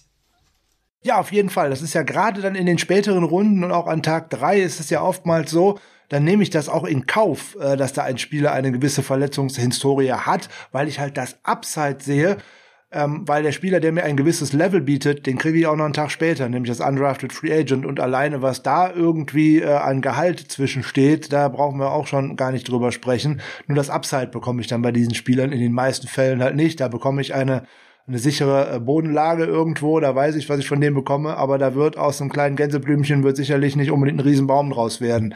Da weiß ich, dass ich den Baum bekommen kann. Und da muss man halt schauen, kriege ich den Baum aufs Feld. Ja, aber ich denke, wir haben ja schon mal drei ganz spannende Edge, äh, ja, Edge-Spieler, Outside Linebacker, je nachdem, was man am Ende irgendwie sieht. Äh, ja, ähm, vier sogar, vier vorgestellt, die da wirklich, äh, ja, Upside, aber auch Floor bieten können. Ja, ein Name, über den wir vielleicht nicht groß äh, sprechen sollten, aber den man sich vielleicht auch mal angucken kann, wäre Malcolm Coons oder Coonsey. Der eine, man spricht ihn mal so, mal so aus, von Buffalo. Äh, wäre vielleicht auch noch ein interessanter Spieler könnte man sich auf Tape mal anschauen. Der hat da einiges hier und da schon mal zu bieten. Ähm, das wäre vielleicht noch eine Idee. Ähm, aber vielleicht, bevor wir in die nächste Positionsgruppe so richtig wechseln, vielleicht schauen wir einmal kurz äh, bei der Defensive Interior vorbei, weil da gibt's eigentlich einen Spieler, den ich aus der ganzen Sache richtig interessant finde. Und ich glaube, da sind wir uns einig, das sollte Milton Williams sein. Definitiv. Milton Williams, wahnsinniger Spieler, Louisiana Tech.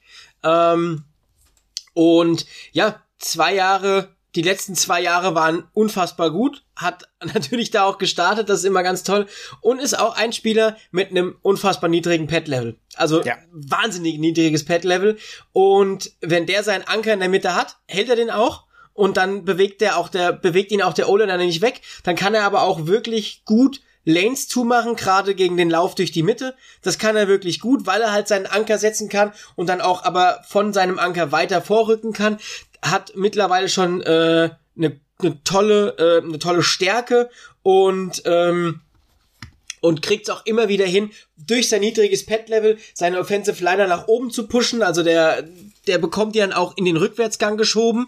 Und das ist ja ganz wichtig, auch für den Defensive Liner. Und ja, der kann einfach ganz, ganz viel. Ist jetzt nicht der schnellste, hat vielleicht nicht den besten ersten Step, aber macht halt vieles einfach durch, ähm, durch, durch dieses niedrige Pet-Level weg und macht ihn so zu einem ganz interessanten Prospect und ich glaube auch der steigt auf den Big Boards in den letzten, äh, in den letzten Wochen immer mehr. Und Leider. was ihn halt so wichtig macht in dem Moment, ist halt wirklich, dass er halt auch ein Pass Rush eine Waffe sein kann. Und das ist ja das, was Teams immer mehr auch in Defensive Linern sehen wollen. Also die wollen ja immer mehr, dass ein Defensive Liner ähm, auch zum Quarterback kommen kann. Natürlich gibt es auch Teams, die das nicht unbedingt so bevorzugen, ähm, aber die werden immer weniger. Also diese Two-Gapping äh, Defensive Tackles, Nose Tackles, die dir da wirklich quasi einfach nur die O-Liner festhalten und nicht weiter nach vorne gehen, die werden ja immer rarer und sind ja immer weniger in der NFL zu sehen, sondern du hast immer mehr diejenigen, die auch wirklich zum Quarterback rushen können. Ja, definitiv. Also über ihn kann man sagen, dass der sozusagen solide gebildet ist, äh, und zwar sein Körper solide gebildet ist. Ich meine jetzt nicht mal seinen akademischen Anspruch, sondern der ist, ist, das ist ein hartes Kerlchen, der ist äh, tough, der geht, äh, weicht keinen Snap aus, der nimmt, egal wer gegen ihn kommt, da, da kracht es, der geht in jeden Snap hundertprozentig rein, da gibt es kein Nachlassen. Das ist auch immer schön äh, zu sehen, finde ich. Ja, der war einfach, was seine Power anbelangt an der Line in der äh, Conference USA, einfach oftmals auch zu stark für die Offensive Linemen ihm gegenüber. Das dürfte in der NFL ein wenig anders sein. Aber der bringt halt so alles mit. Der ist mehr oder weniger ein One-Year-Wonder, weil er hat vorher auch noch ein bisschen Outside gespielt. Ist eigentlich nur das letzte Jahr hauptsächlich äh, Inside, aber auch die Vielseitigkeit. Genau das ist das, was man eigentlich ja sucht, dass der Gegner sich nicht darauf einstellen kann, was macht die Defensive Line denn jetzt tatsächlich im nächsten Versuch. Der bringt äh, schon, wie du richtig gesagt hast, schon einige schöne Pass-Rushing-Moves mit und vor allem, der kann da sowohl gegen Tackles gewinnen, als auch gegen Guards oder Center gewinnen kann. Und das ist so der kleine, aber feine Unterschied zu vielen anderen. Bis jetzt ist er so gerne oftmals gegangen, oftmals so fünfte Runde gerne. Jetzt geht er leider im Board weiter nach oben. Also wenn der in der fünften Runde noch da wäre, da haben die 49ers drei Picks, da würde ich den sofort einsammeln, da würde ich gar nicht drüber nachdenken. Ja, definitiv spannend, absolut spannender Spieler Ja, da sind wir uns doch schon einig. Jetzt haben wir aber so viel über ah, Defensive Liner und alles gesprochen. Das ist schon fast in der äh, 49ers Community ein bisschen verpönt, weil da schon so viele äh, First-Round-Picks in den letzten Jahren immer reingewandert sind. Also, wir erlösen euch von dem Thema und wir gehen mal zu einer anderen Positionsgruppe, was wir nämlich immer suchen oder was wir in den letzten Jahren aber eigentlich sträflich vernachlässigt haben. Wir schauen doch mal in Richtung Cornerback. Spätestens dieses Jahr, Richard Sherman wird uns ja aller Voraussicht nach verlassen wer zumindest selber so behauptet, dass äh, er irgendwo anders unterkommt und schon bis nach dem Draft wartet. Ähm, naja, schauen wir mal. Jetzt haben wir ja das Glück gehabt, dass letzte Saison Jason Verrett auf einem sehr, sehr hohen Niveau gespielt hat. Wir hoffen äh, alle, dass er das wiederholen kann. Da ist natürlich Hauptsache der größte Gegner sein eigener Körper wenn die 49ers auch in diesem Draft dieses Jahr auch wieder Cornerback so sträflich ignorieren, wie sie es in den letzten zwei Jahren getan haben, weil der letzte gedraftete Cornerback war 2017 Akello Witherspoon. Schöne Grüße an die Seahawks. Ich freue mich auf die beiden Spiele gegen Akello Witherspoon. Ähm, das wäre, glaube ich, schon fatal. Bevor dem Mega-Uptrade äh, auf Platz drei haben wir uns ja eigentlich immer mit folgenden Namen beschäftigt. Mit Patrick Sertain, mit JC Horn, mit Caleb Farley, Jetzt kann man vielleicht noch auf Greg Newsom hoffen für Runde zwei, aber der geht ja auch immer höher ins Board, während dann Farley jetzt wegen einer Rückenverletzung ein wenig nach unten geht. Dann kommt wieder mein Abscheuname Asensio Samuel ins Spiel, weil den will ich auf gar keinen Fall bei uns sehen. Deswegen gucke ich mich doch lieber in der Mighty Five Conference um. Ja, und da gibt's dann jemanden vom Powerhouse der Mighty Five, von den UCF Knights, Aaron Robinson, ein Redshirt Senior. Im Original war der sogar mal ein Bama-Commit. Also der hat sogar mal ein Jahr bei Alabama gespielt, äh, ist dann aber seit 2017 bei, die, bei den UCF Knights und ist mit 1,85 1,85 und 88 Kilo Größe eigentlich eher der Outside Corner von, von seinen Maßen her, hat aber bei UCF relativ viel im Slot gespielt, was vor allem daran lag, dass er ähm, relativ gut Routen erkannt hat, relativ schnell auch Routen erkennen konnte und war dann so ähm, ja schnell bei denen im Slot und hat tatsächlich auch äh, einen Großteil, ich ähm, also meistens über zwei Drittel seiner Snaps im Slot gespielt, weil er nämlich auch sehr sehr physisch ist und auch oftmals das äh, im Run-Game gut helfen konnte. Also dem wird so ein bisschen dieser Nickelback, ähm, ja, der, den Nickelback-Job in der NFL aktuell vorausgesagt, wenn man so ein bisschen die, die einschlägige Presse sich noch mal ein bisschen äh, in der Vorbereitung äh, zugute führt. Aber ja, der hat einen ganz, ganz tollen Burst in der, in dieser Short Area. Also da ist er unglaublich gut und unglaublich schnell, kommt dann auch gut aus den Pushen und äh, ist dann auch schnell beim Ball. Und das ist für ihn halt ganz, ganz wichtig, weil er, das ist jemand, der hat diesen, ich hab's, ich hab's mir aufgeschrieben, hat diesen natürlichen Drang, ins Backfield zu wollen und zum Gegenspieler zu wollen. Und das ist, glaube ich, eine ganz, ganz gute Eigenschaft. Und ähm, ja, ist kräftig gebaut, hat eine solide bis gute Geschwindigkeit deswegen auch eher in die, in die Mitte und also eher in die Box gezogen als Nickelback und vielleicht nicht gegen die schnellen Outside Receiver. Das könnte für ihn zum Problem werden, um jetzt mal schon eine, eine kleine, äh, eine kleine Problematik zu nennen. Ist ein, guter, bis, bis solider Tackler, ähm, und hat ja eine gesunde Aggressivität auch in der Coverage.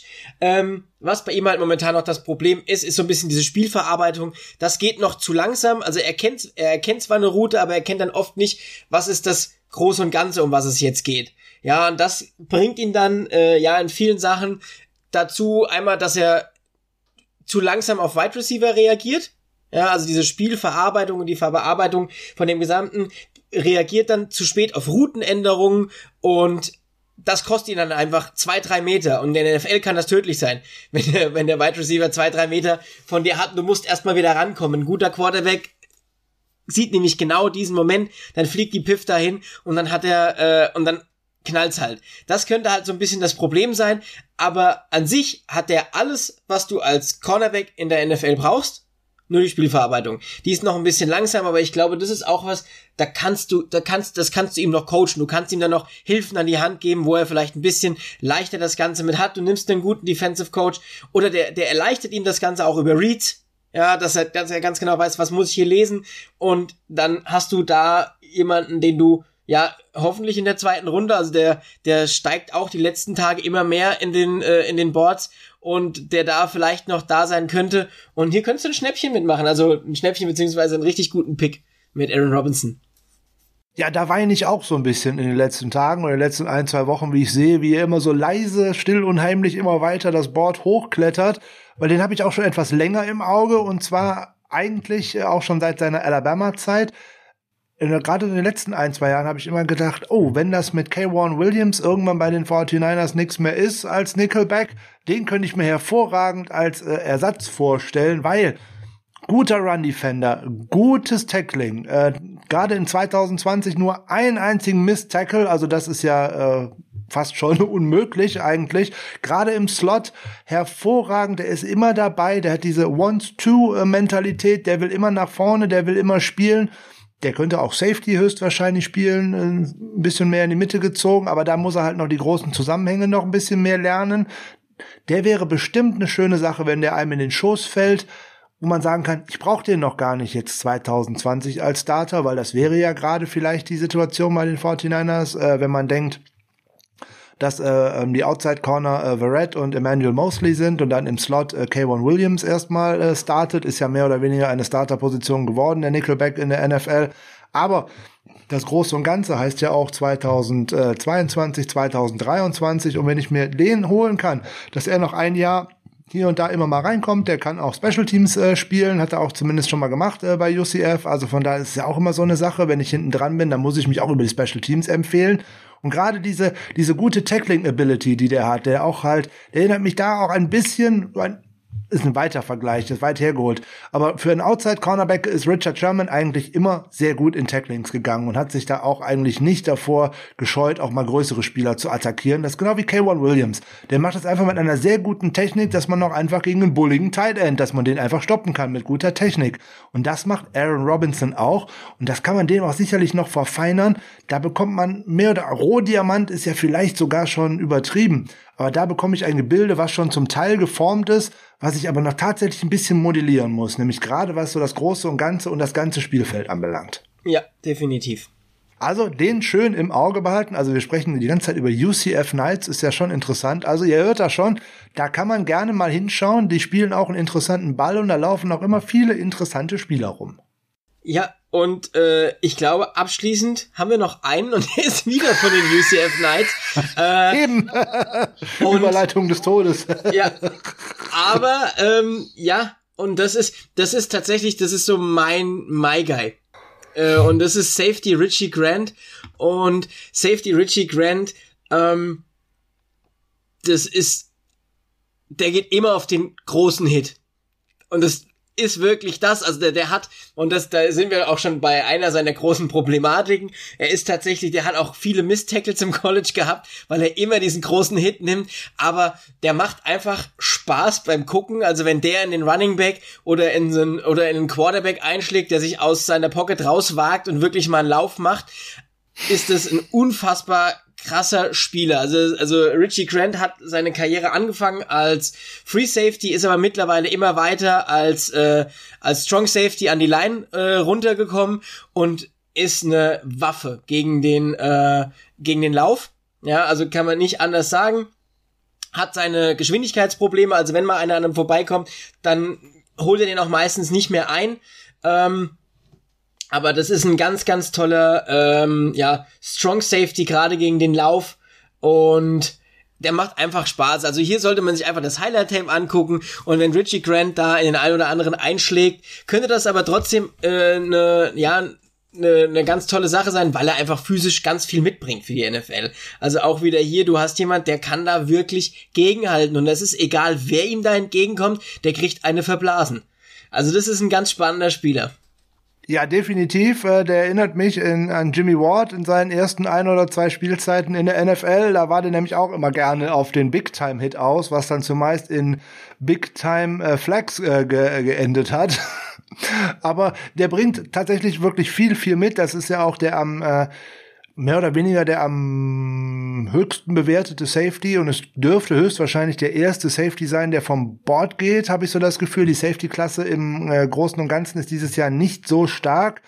Im, in der Draft habe ich zumindest das Gefühl und Safety ist ja ohnehin eine etwas äh, unterbewertete Position im Moment, was ich gar nicht verstehe, weil gerade in der Zone äh, spielt sich so viel ab. Äh, in oder so um zwischen den Hashmarks, dass die eigentlich äh, einen viel höheren Stellenwert haben müssten, aber diese Verschiebungen passieren ja über die Jahre hinweg äh, tatsächlich immer ein wenig.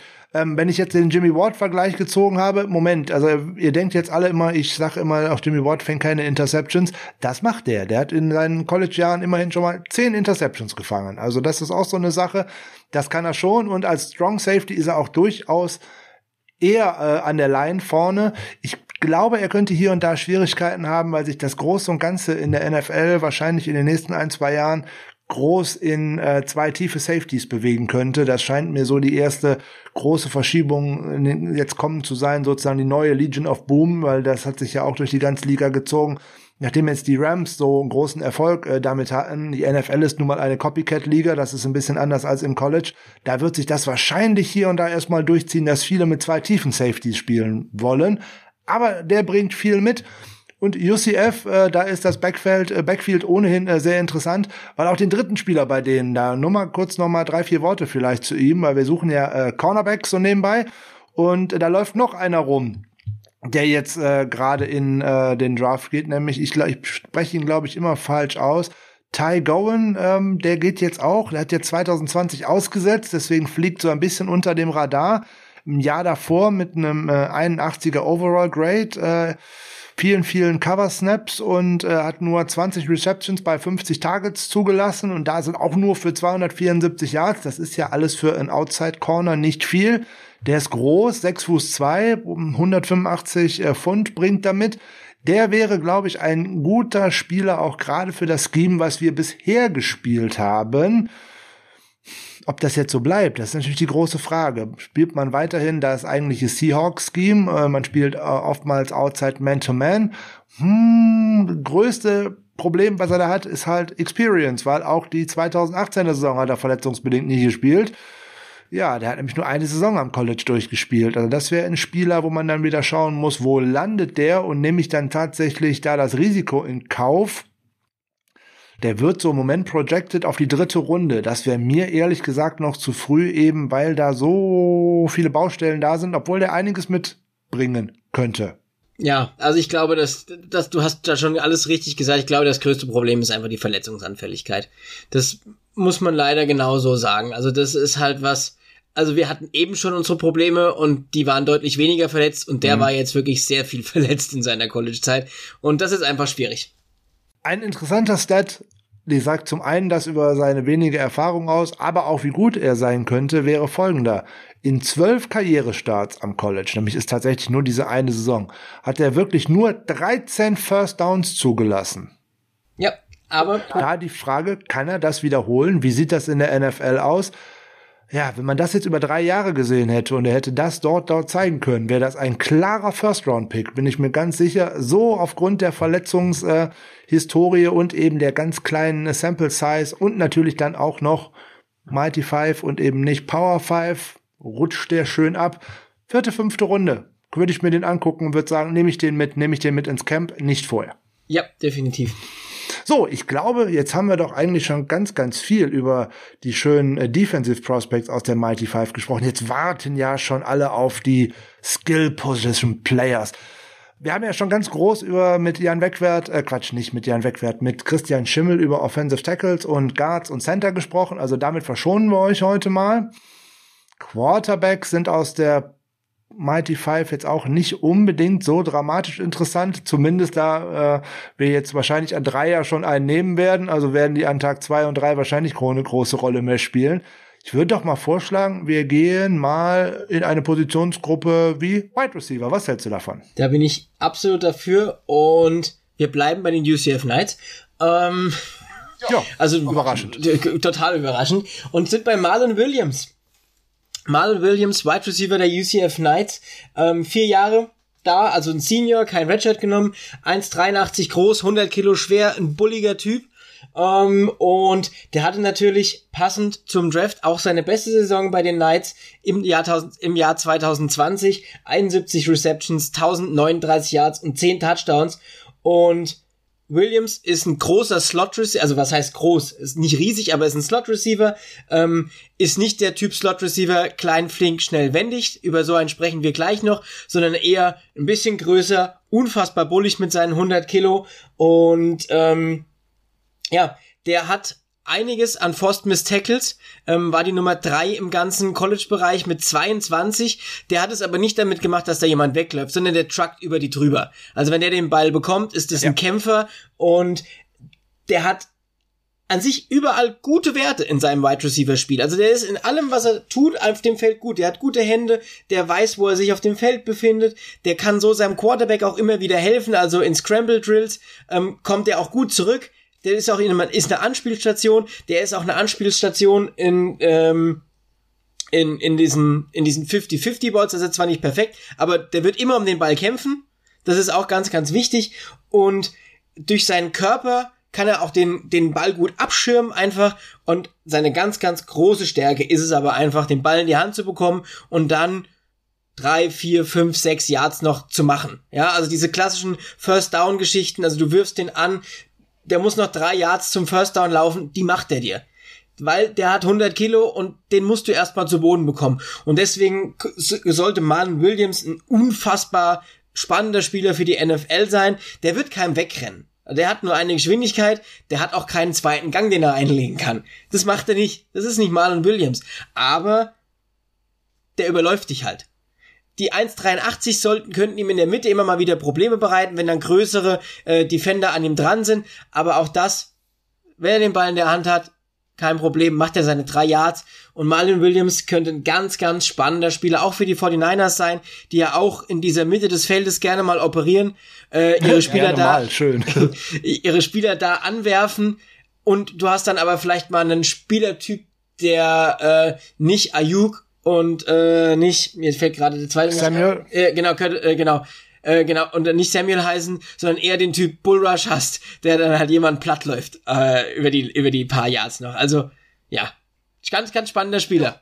Plattlaufen äh, finde ich gut, um äh, das, was du gesagt hast, noch ein bisschen noch um mit Zahlen zu untermalen. Er hatte in Nationwide die zweitmeisten äh, Catches aus dem Slot heraus, die meisten Slot Yards mit 999 hm, da kommt schon so einiges. Und wir brauchen ja einen Slot-Receiver, so nebenbei, haben wir schon mehrfach mal drüber gesprochen. Und den kriegt man auf jeden Fall an Tag drei. Da bin ich mir äh, ziemlich sicher. Vielleicht sogar sogar noch später. Aber wenn der in der siebten Runde noch da wäre, würde ich auf, UD, äh, auf UDFA nicht warten, sondern würde mal eher zuschlagen. Weil das schönste Vergleich um die größte Stärke, die du auch wirklich schön anschaulich dargestellt hast, äh, mal schön äh, vielleicht äh, mit einem Satz zu untermalen. Man among boys after the catch. Weil den zu stoppen für einen kleinen Slot, Slot-Verteidiger wie Nickelback, wie 100 Kilo und dann auch massig, ähm, boah, das ist erstmal eine Aufgabe. So, und von daher, der würde noch wieder eine schöne Gefahr reinbringen. Und gerade wenn ich diesen Typen der auch tatsächlich, muss man auch im College immer mal drauf achten, wenn sich Tape anschaut, was machen diese Jungs, wenn sie nicht den Ball bekommen? Das finde ich oftmals noch interessanter, als wenn sie den Ball in die Finger bekommen. Der blockt. Der blockt wie ein Irrer. Und der läuft seine Route auch tatsächlich bis zum Schluss. Und er bleibt nicht einfach stehen, nur weil der Ball nicht zu ihm rübergeht. Der läuft auch mit einem anderen Receiver mit, um dann noch irgendwo blocken zu können gegen einen Safety oder gegen einen Cornerback. Und das sind so Eigenschaften, die finde ich total geil, auf Deutsch gesagt. Super Spieler. Ähm, wenn der jetzt tatsächlich noch den zweiten oder dritten Gang hätte, wie du so schön beschrieben hättest, dann würden wir hier schon wieder über eine erste oder zweite Runde sprechen, bin ich mir ganz sicher.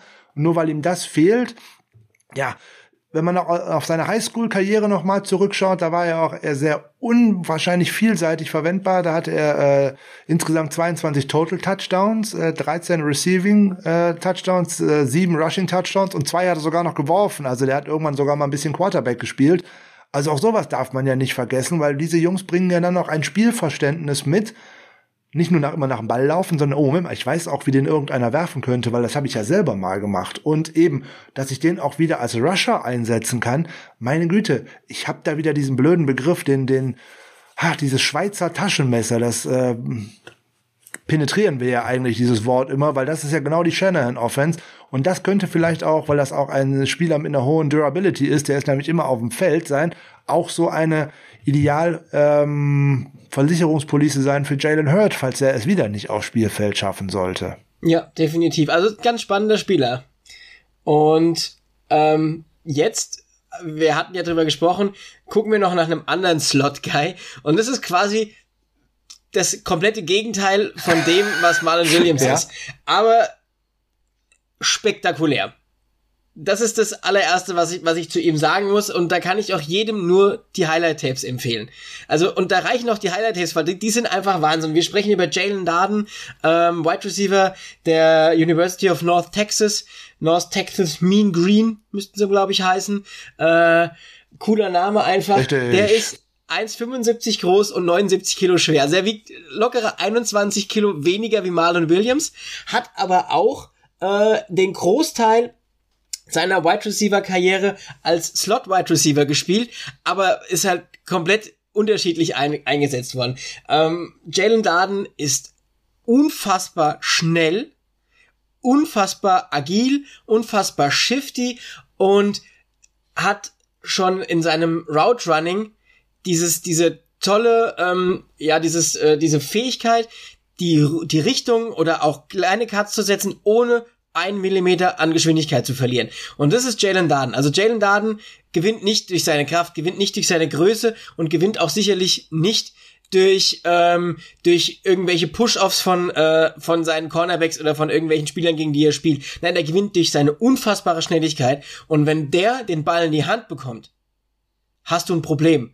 Weil wir hatten eben die Forced Miss Tackles bei Marlon Williams 22 und hier sprechen wir über die Nummer 1 im ganzen College Football. Das ist Jalen Darden mit 23 Forced Miss Tackles und der brauchte da keinen irgendwo wegschieben, der läuft den einfach weg und der lässt Verteidiger auf dem Bierdeckel ausspringen, die haben keine Chance an den dran zu kommen, weil der so unfassbar schnell ist. Wirklich, der ist wahnsinnig schnell, ist halt und das wird ihm wahrscheinlich irgendwo am Anfang zum Verhängnis sein. Ähm, der ist halt äh, super schmal. Ja, das ist halt einfach so. Hatte nur diese eine Monster-Monster-Saison. Der hat trotzdem auch 2019, 2019 schon 736 Yards und 12 Touchdowns gefangen.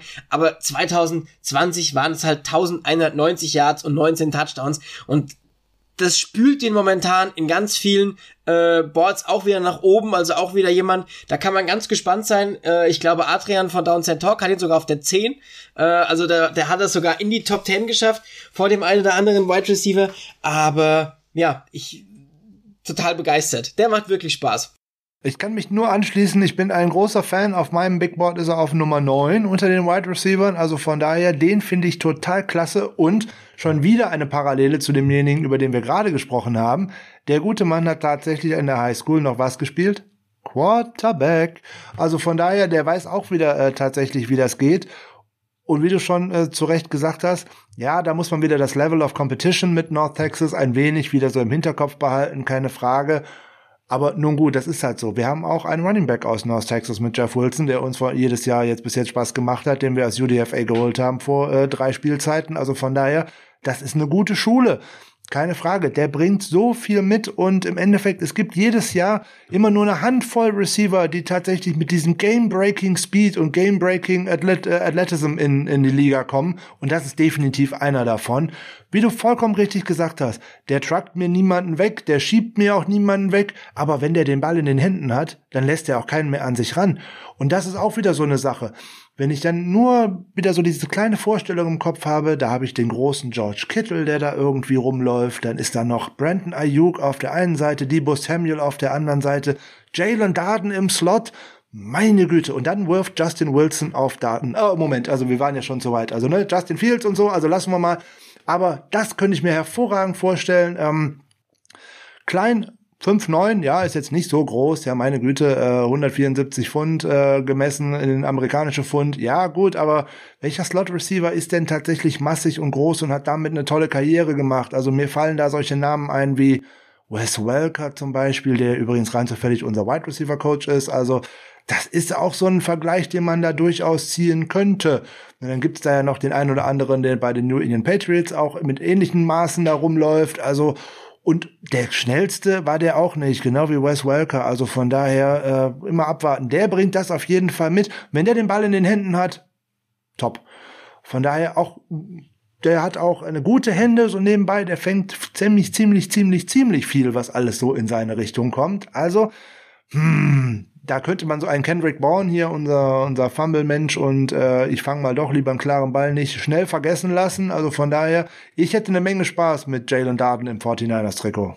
Das glaube ich. ja, aber wir sind uns so, wir sind uns so furchtbar einig heute. Das ist ja äh, erschreckend hier. Wir brauchen mal ein bisschen, bisschen. Vielleicht schmeiß ich noch mal einen Spieler rein und frag mal, ob erstens, ob du den kennst, da bin ich bestimmt, aber was du von dem hältst. Was hältst du denn von Jonathan Adams von Arkansas State? Äh, Habe ich tatsächlich auch bei mir vorgestellt und ich finde den sehr, sehr spannend. Also das ist dieser klassische Jumpball-Receiver, den wirfst du den, mhm. den Ball hoch hin, bekommst, der, der fängt ihn dir auch, der hat eine wahnsinnig tolle äh, Karriere bei Arkansas State gehabt. Ähm, ja, aber das ist ein Projekt, äh, noch so, noch so ein bisschen in dem gehen, dahin gehen, dass man sagen muss, okay, der war ultra dominant, da, was er das gemacht hat, aber ja, die Contested Catches und diese Jump Balls, das ist seine größte Stärke und alles andere ist so lala. Und da muss man einfach mal gucken, wo, wo landet er am Ende. Genau, der wird ja auch recht spät, auch für den zweiten Tag irgendwie projiziert, vielleicht sechste Runde, siebte Runde oder vielleicht sogar UDFA. Da wäre der tatsächlich spannend, weil er mal in die 49ers Offense genau dieses Contested Catch Element äh, reinbringen könnte. Das hat eigentlich ja nur George Kittle irgendwie so dann dabei, aufgrund aber auch eher von seiner Größe und seiner Masse. Nächstes Problem bei ihm ist irgendwie äh, die Drop Rate, die ist sehr hoch mit weit über 12 Prozent. Also auch da müsste man äh, dran arbeiten. Das könnte den tatsächlich noch den ein oder anderen Rang äh, kosten. Hm, was haben wir noch für spannende Projekte, wenn wir uns mal kurz anreißen könnten? Was hältst du von Dwayne Eskridge, Western Michigan? Ja, das ist ja auch jemand, der in den letzten Wochen äh, immer weiter nach oben geht. Ja. Und ja, irgendwo kann ich das auch verstehen bei Dwayne Eskridge. Also das ist definitiv ein, ein spannender Receiver. Ähm, hat halt, ja, in der in der MAC gespielt, also Western Michigan Broncos. Wir hatten es eben schon, Corey Davis müsste da auch herkommen. Ich glaube tatsächlich, ähm, der Speed macht ihn irgendwo einzigartig, den er hat. Und man muss jetzt einfach schauen, was am Ende bei rauskommt. Aber das ist vielleicht auch jemand, der so in, an Tag drei ein spannender Late-Round-Flyer sein könnte. Also da würde ich, ich würde zum Beispiel Jalen Darden einfach lieber nehmen. Es ist ja ein ganz anderer mhm. Typ Receiver, ja. aber trotzdem wäre es was, wo ich sagen würde, Jalen Darden ist dann doch noch mal ein bisschen besser. Ja, der bringt so, so die Buzz Lightyear-Mentalität mit, weil der ist schnell wie ein Blitz. Aber halt auch Competition ist da wieder so eine Fragezeichen und Dinge, die er so nicht wirklich äh, gut kann. Auch wieder Drop Rate, auch schon wieder so bei 8, 9 Prozent, ist eigentlich auch schon zu viel. Contested Catch, ja, kann er so gerade der kommt halt hauptsächlich über seinen Speed ne, und auch über Yards after Catch. Da war er letztes Jahr in der äh, NCAA mit 14,4 Yards auf Platz 1. Aber dann bei ganz vielen anderen Statistiken, da rutscht er doch furchtbar ab. Also keine Screen Yards, Slot Catches bloß 5, äh, Slot Yards auch nur 100 und dergleichen. Ah, ja, das hast du vollkommen recht. Das ist eher so ein Projekt, aber der geht tatsächlich aufgrund von seinem Speed, weil die NFL ist ja immer im Moment so eine wirklich so eine Speed-Liga. Jeder sucht so den nächsten Tyreek Hill mehr oder weniger. Ähm, da sehe ich ihn auch nicht so unbedingt bei der Tyreek Hill Kategorie. Aber wenn der fällt, aber der geht, wie du richtig sagst, der geht ja inzwischen schon äh, Tag zwei und manchmal sogar relativ früh Tag zwei. Da sehe ich den so nicht. Es müsste spät Tag zwei oder sogar Anfang Tag drei sein. Dann könnte man sich da, glaube ich, mal gut drüber unterhalten. Vorher eher nicht. Der Senior Bowl hat halt ihm viel geholfen. Da hat er sich halt er toll ausgegeben. Das muss man auch sagen. Also das kann man auch genauso sagen. Aber man muss halt einfach schauen, okay, ja. Kannst du das auch tatsächlich gegen gutes Competition und äh, ja, auch seine Ballskills sind auch so ein großes Weakness. Also da muss der Ball auch tatsächlich immer sehr akkurat in seine Richtung kommen, dass er den auch wirklich direkt so schön mitnehmen kann. So allein nur ein bisschen äh, an ihm vorbei, äh, wo er tatsächlich selber was tun muss, um diesen Ball fangen zu können. Das ist schwer. Und dann ist die Frage, wie sehr ist das coachable, äh, dass das noch da reinkommt oder kann er das verbessern oder wird er da einfach nicht besser? Das ist tatsächlich ein großes Projekt. Äh, der Julian Barsch hatte den äh, in unserer Wide Receiver Folge auch schon mal äh, gelobt. Ähm, ich habe mir da noch mal ein bisschen nachgeschaut. so begeistert bin ich nicht. Äh, abgesehen von der Schnelligkeit bringt er mir einfach zu wenig mit. Ja, das, da kann ich auch mitgehen. Das ist, das ist auch verständlich. Ja, da haben wir doch schon wirklich schöne Wide Receiver Projekte äh, uns gerade angeschaut. Sollen wir denn so abschließend heute mal auf die Running Back Gruppe schauen, weil da läuft ja auch noch was Schönes eigentlich rum. Ja, da läuft einiges Schönes rum. Ähm, aber ich würde sagen, wir gucken uns da jetzt mal zwei Namen auf jeden Fall an und einer davon ist Jared Patterson und ja. der sollte tatsächlich sogar denjenigen, die sich nicht so viel mit College ähm, auseinandersetzen, eine gewisse Bekanntheit haben, einfach weil der dieses Monsterspiel mit über 400 Yards und ich glaube sechs Touchdowns äh, hatte und der Coach hat ihn dann kurz vom Rekord rausgenommen. Äh, aber alles vergessen machen, ein Junior von den Buffalo Bulls, 1,80 Meter groß, 88 Kilo schwer und er hat eine sagenhafte College-Karriere hingelegt. In drei Jahren hat er gute 3000, knapp, drei, äh, knapp 4000 Yards erlaufen. Das bei über 40 Touchdowns, also ein Monster. 2020 in sechs Spielen, 1074 Yards, 19 Touchdowns. Ähm, ja. Und der hat einfach eine ganz, ganz tolle Balance, hat äh, eine super Cuts auch in seinem Spiel. Also der weiß, wie er seinen Körper benutzen muss. Das, äh, um es mal so zu nennen. Also der, der macht ganz, ganz viel richtig, was, ähm, was, äh, was Running Back Game angeht. Der hat unfassbare Füße. Also wenn der mal die Füße einmal in Bewegung sind, dann bewegen die sich auch immer weiter. Also das ist das Wichtigste, was du von einem Running Back quasi haben willst. Der bewegt die Füße, bewegt die Füße, bewegt die Füße und so. Die müssen sich immer weiter bewegen. Ähm, und du musst ihn zu Boden kämpfen. Und das ist auch jemand, der durchaus mal seine Schulter als, äh, ja, als Accessoire benutzt, wenn er in den, äh, in den Infight geht mit einem Gegner. Aber das Allerwichtigste, und da kommen wir jetzt auch so ein bisschen auf die, äh, auf die 49ers, ist seine Vision. Und gerade in einem Outside-Zone-Game äh, ist, glaube ich, die Vision von einem Running Back unfassbar wichtig. Die müssen zwar meist nicht ganz so viel lesen, aber trotzdem ist es jemand, der wartet, bis sich Blocks entwickeln, der wählt nicht zu früh die Cutback Lane und das ist einfach jemand, der ist eigentlich zu leicht in dem Sinne fürs College. Der hat auch in, dem, in seiner College-Zeit relativ wenig Gewicht aufgebaut. Der hat auch keinen unfassbaren Speed, also der, der knallt dir nicht durch das Loch durch. Der läuft in Ordnung, aber dieser Speed ist nicht unfassbar gut. Ähm, aber ich glaube, das Gewicht ist das, was ihm am Ende viel kosten wird, weil er auch relativ wenig im College dazugelegt hat an Gewicht. Ja, das könnte in der NFL durchaus Probleme äh, für ihn geben äh, als Running Back, aber das ist ein ganz, ganz spannender Spieler und diese Vision und diese unfassbare Körperbalance und seine Füße könnten den zu einem richtig tollen Running Back werden lassen in der NFL. Zu ihm gibt's tatsächlich äh, außer diesem einen tollen statistischen Spiel, was du vorhin schon erwähnt hast, noch die ein oder andere Statistik, die auch noch interessant ist. Er hat auch noch den FPS-Rekord für die meisten Combined Rushing Yards in aufeinanderfolgenden Spielen äh, ge gebrochen. Das sind nämlich 710 Yards. Da hat er unter anderem den Rekord von äh, Ricky Williams aus dem Jahr 1998 äh, pulverisiert. Das waren 668. Ne, Ricky Williams, das war mal derjenige, wofür ein Team Haus und Hof komplett verkauft hat, so irgendwie seine kompletten Draft-Picks und damit auch richtig auf die Moppe gefallen ist. Aber das ist ein anderes Thema. Du hast das eigentlich richtig schön zusammengefasst. Ähm, der hat weder die ideale Größe für die NFL, noch die ideale Kraft, noch den idealen Speed für einen Early Down Back, noch unbedingt die äh, absoluten Pass-Catching oder Blocking-Skills für einen Third Down Back, aber der läuft mit hervorragender Vision, verdammt tollen Füßen, immer in Bewegung bleiben und eigentlich mit einer endlosen Energie.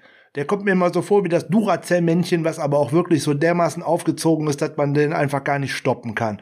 Also der äh, in der späten Runde, gerade Tag drei, äh, fünfte, sechste Runde geht so Projection oftmals von PFF. Ähm, also dafür würde ich den dann tatsächlich äh, mit einsacken wollen. Der könnte da tatsächlich eine hervorragende Ergänzung zu äh, Raheem Mostert und auch ähm, den wir in dieser Folge schon mehrfach äh, genannten Jeff Wilson darstellen. Und ähm, auch da muss man wieder ein bisschen über die Zukunft äh, nachdenken. Man draftet ja nicht unbedingt fürs Jetzt, sondern auch für die Zukunft. Ne? Sowohl Mostert als auch Wilson sind äh, im Jahr 2022 Free Agent. muss man ja auch wieder überlegen, wen kann man da so alles halten. Und wenn man jetzt schon mal einen äh, draftet, auch relativ spät, der eventuell äh, tatsächlich zumindest eine Rolle übernehmen kann. Und jetzt haben wir in den letzten Jahren immer wieder gesehen, dass es in dem Kyle Shanahan-System nicht unbedingt notwendig ist, einen erst zweit Drittrunden-Pick tatsächlich in so etwas zu investieren, sondern auch tatsächlich mit undrafted Rookie Free Agents da weit kommt.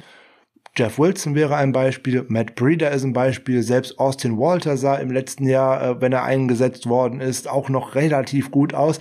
Also das geht, geht und geht. Da scouten die 49ers sehr gut. Und da hat man mit Bobby Turner auch einen Running Backs Coach, der hat dann so einige gute in der Liga geformt. Also von daher, wenn der den in die Finger bekommt, glaube ich, da kann der was Schönes modellieren.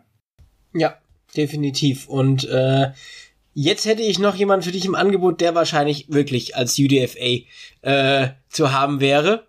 Und äh, ja, das muss man auch genauso sagen. Also das, das ist äh, Kyle, Kyle Porter.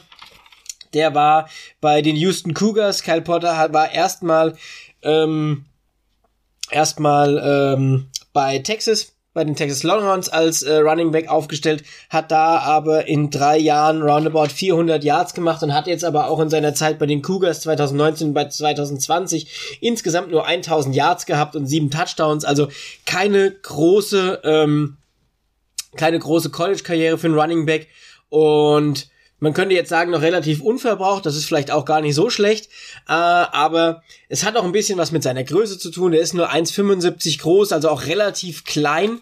Ähm, hat aber im Gegensatz zu Jerry Patterson nochmal sieben Kilo mehr drauf, also ein bisschen bulliger ist der Gute dann noch und ist ein unfassbar explosiver Ballträger. Das kann man genauso sagen. Ist ein harter Läufer, der ist schnell von 0 auf 100, also der hat auch eine gute Geschwindigkeit und der nutzt die Lücke, die sich ihm auftut und hat aber auch dieses, die Füße sind immer in Bewegung. Und das wäre halt jetzt jemand, wo man dann sagt, okay, als undrafted Free Agent holst du dir mal so jemand in den, äh, in den Practice Squad oder holst du dir mal ins Sommercamp und guckst einfach, was kriegst du aus dem. Also ich meine, ähm, wie ich es gesagt habe, wenn der eine, eine Lücke kriegt, knallt er da durch, ist schnell auf 0 auf 100 und macht seine 20, 30 Yards. Und am Ende muss man halt schauen, es ist doch jemand, dem kannst du eine Chance geben und wenn du sagst, okay, das ist jemand, den, den kann ich als dritten Running, Running Back immer mal reinrotieren, ähm, ist das vielleicht auch jemand, der könnte ganz, ganz spannend sein, ist natürlich ähm, die Problematik durch seine Größe, durch sein Gewicht, beziehungsweise durch ihn selbst. Also nach Kontakt ist nicht mehr viel, also der muss wirklich die Rushing Lanes frei, frei geblockt bekommen und er muss genau wissen, wo es lang geht.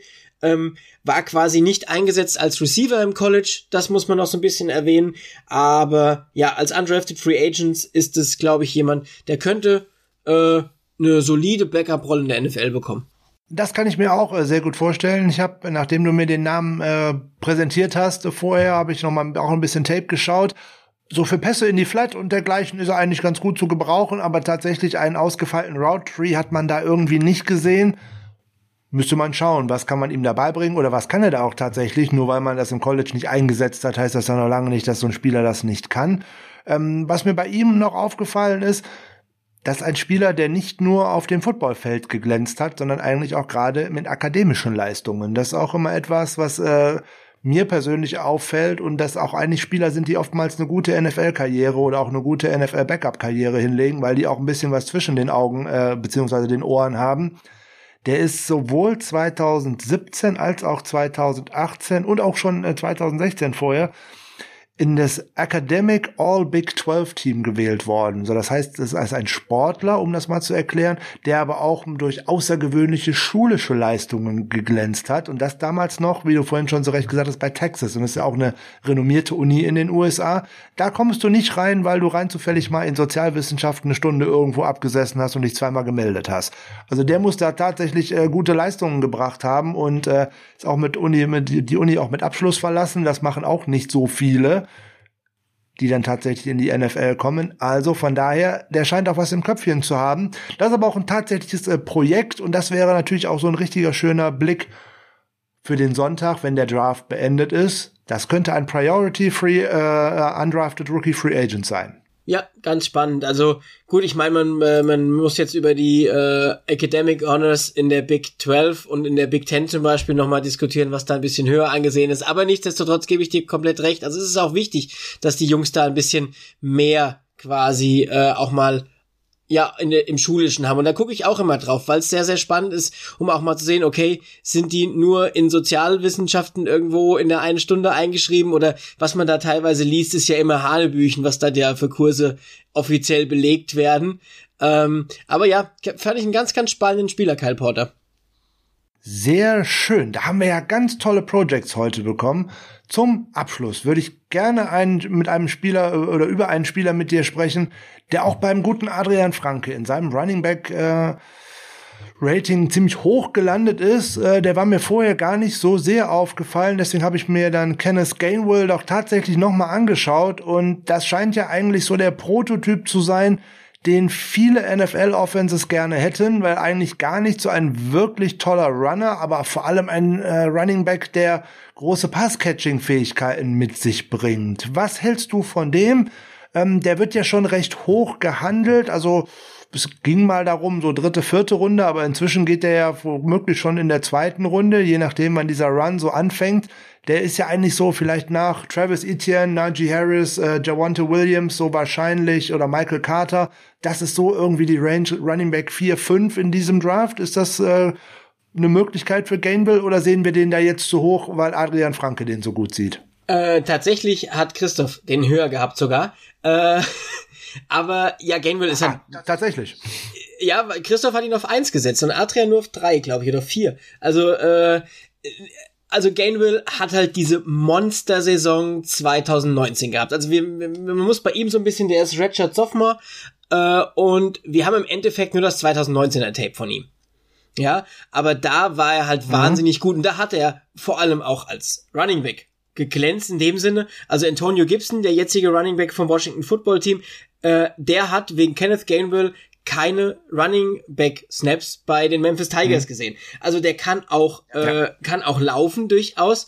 Ähm, aber diese Receiving Skills machen ihn halt für die NFL so unfassbar wertvoll und für viele Teams so unfassbar wertvoll. Und ich glaube, deswegen ich persönlich mochte ihn total. Ich habe mich hat's auch sehr traurig gemacht, dass der 2020 äh, mit Corona-Problemen ausgesetzt hat, aber das war ja auch familiär, war da ziemlich viel, dass da ähm, die Familienangehörigen Probleme mit Corona hatten oder glaube ich auch verstorben sind. Deswegen kann man das verstehen. Und ja, also du bekommst hier einen ganz tollen Athleten, du bekommst hier einen unfassbaren Receiver und ich glaube, das hat in der äh, NFL, wie wir sie heute kennen, einfach immer mehr Wert und deswegen würde ich den auch durchaus äh, könnte ich das auch verstehen, wenn der als Zweiter oder sowas Running Back vom Board geht. Das Einzige, was mich bei ihm äh, so ein bisschen stutzig macht, er ist ja eigentlich ins College gekommen, ähm, hatte Offers unter anderem von Ole Miss und Mississippi State. Die haben ihn als Running Back gesehen, aber er ist ja dann tatsächlich äh, nach Memphis gekommen, die ihn eigentlich als Wide Receiver gesehen haben, haben ihn dann aber doch tatsächlich dann doch zum Running Back äh, ausgebildet, konvertiert, je nachdem, wie man das jetzt so sehen möchte. Das ist das eine, was mich ein bisschen verwundert. Das andere ist dieser gezogene Spielervergleich. Und dann, das schreckt mich eher ab. Wenn ich jetzt, wenn das, er wird verglichen mit Theoretic und dann äh, fällt mir immer nur ein, viel Talent, wenig, was hinten bei rauskommt. Und äh, das, aber so Vergleiche sind immer ein bisschen weit hergezogen. Äh, da wird man schnell in eine Ecke gestellt, wo man tatsächlich nicht hinbekommt. Wenn man dann tatsächlich auf die 2019er Saison nochmal schaut, von 59 Targets 51 gefangen, 610 Yards, das ist schon recht viel für, für einen College Running Back tatsächlich dann Receiving. Ja. Ja, aber wie, also ich, äh, ich, ich finde den, finde den sehr, sehr spannend. Also das ist, man, ja, was kriegst du am Ende? Aber diesen Theoretic-Vergleich finde ich irgendwie, finde ich schwierig. Aber gut, am Ende, ja, wenn's, wenn's die Leute so sehen, ja. Ich, mich stört halt eigentlich mehr nur dieses eine Jahr, was wir, was wir an überhaupt an Sample Size haben. Das ist halt für mich ein großes Problem. Das ist halt, also wir, wir haben eben gesagt, zwei Jahre, die wir nicht kennen, und bei ihm ist halt wirklich nur ein Jahr. Und das, ja. Aber das ist halt auch dann viel äh, Projection in das, was er können könnte. Ja, hat jetzt äh, bei seinem Pro Day noch eine äh, sehr schöne 40-Yard-Zeit hingelegt, 4,42. Das ist natürlich schon mal nicht schlecht. Im Gegenteil, ist sogar äh, sehr gut. Ähm, also bringt viel Speed mit und dann tatsächlich mal schauen, wann der vom Board geht. Also ich kann mir nicht vorstellen, dass die 49ers in der zweiten Runde einen Running Back draften. Ähm, in der dritten Runde eher auch nicht, aber bis vor drei oder vier Wochen habe ich auch nicht gedacht, dass man in der ersten Runde einen Quarterback draftet. Also von daher, man weiß das leider nicht so genau, sonst könnte man eher mal wetten. Aber es ist auf jeden Fall ein spannender Name, der uns in den nächsten Jahren in der NFL bestimmt äh, begleiten wird. Ja, da haben wir doch ganz, ganz viele Prospects euch ähm, dargeboten. Wer bei den ganzen Namen nicht mitgekommen ist, ich verlinke die nochmal alle, damit man auch tatsächlich nochmal schön in äh, Tape reinschauen kann, weil das ist ja das, wo wir euch alle zu anregen wollen.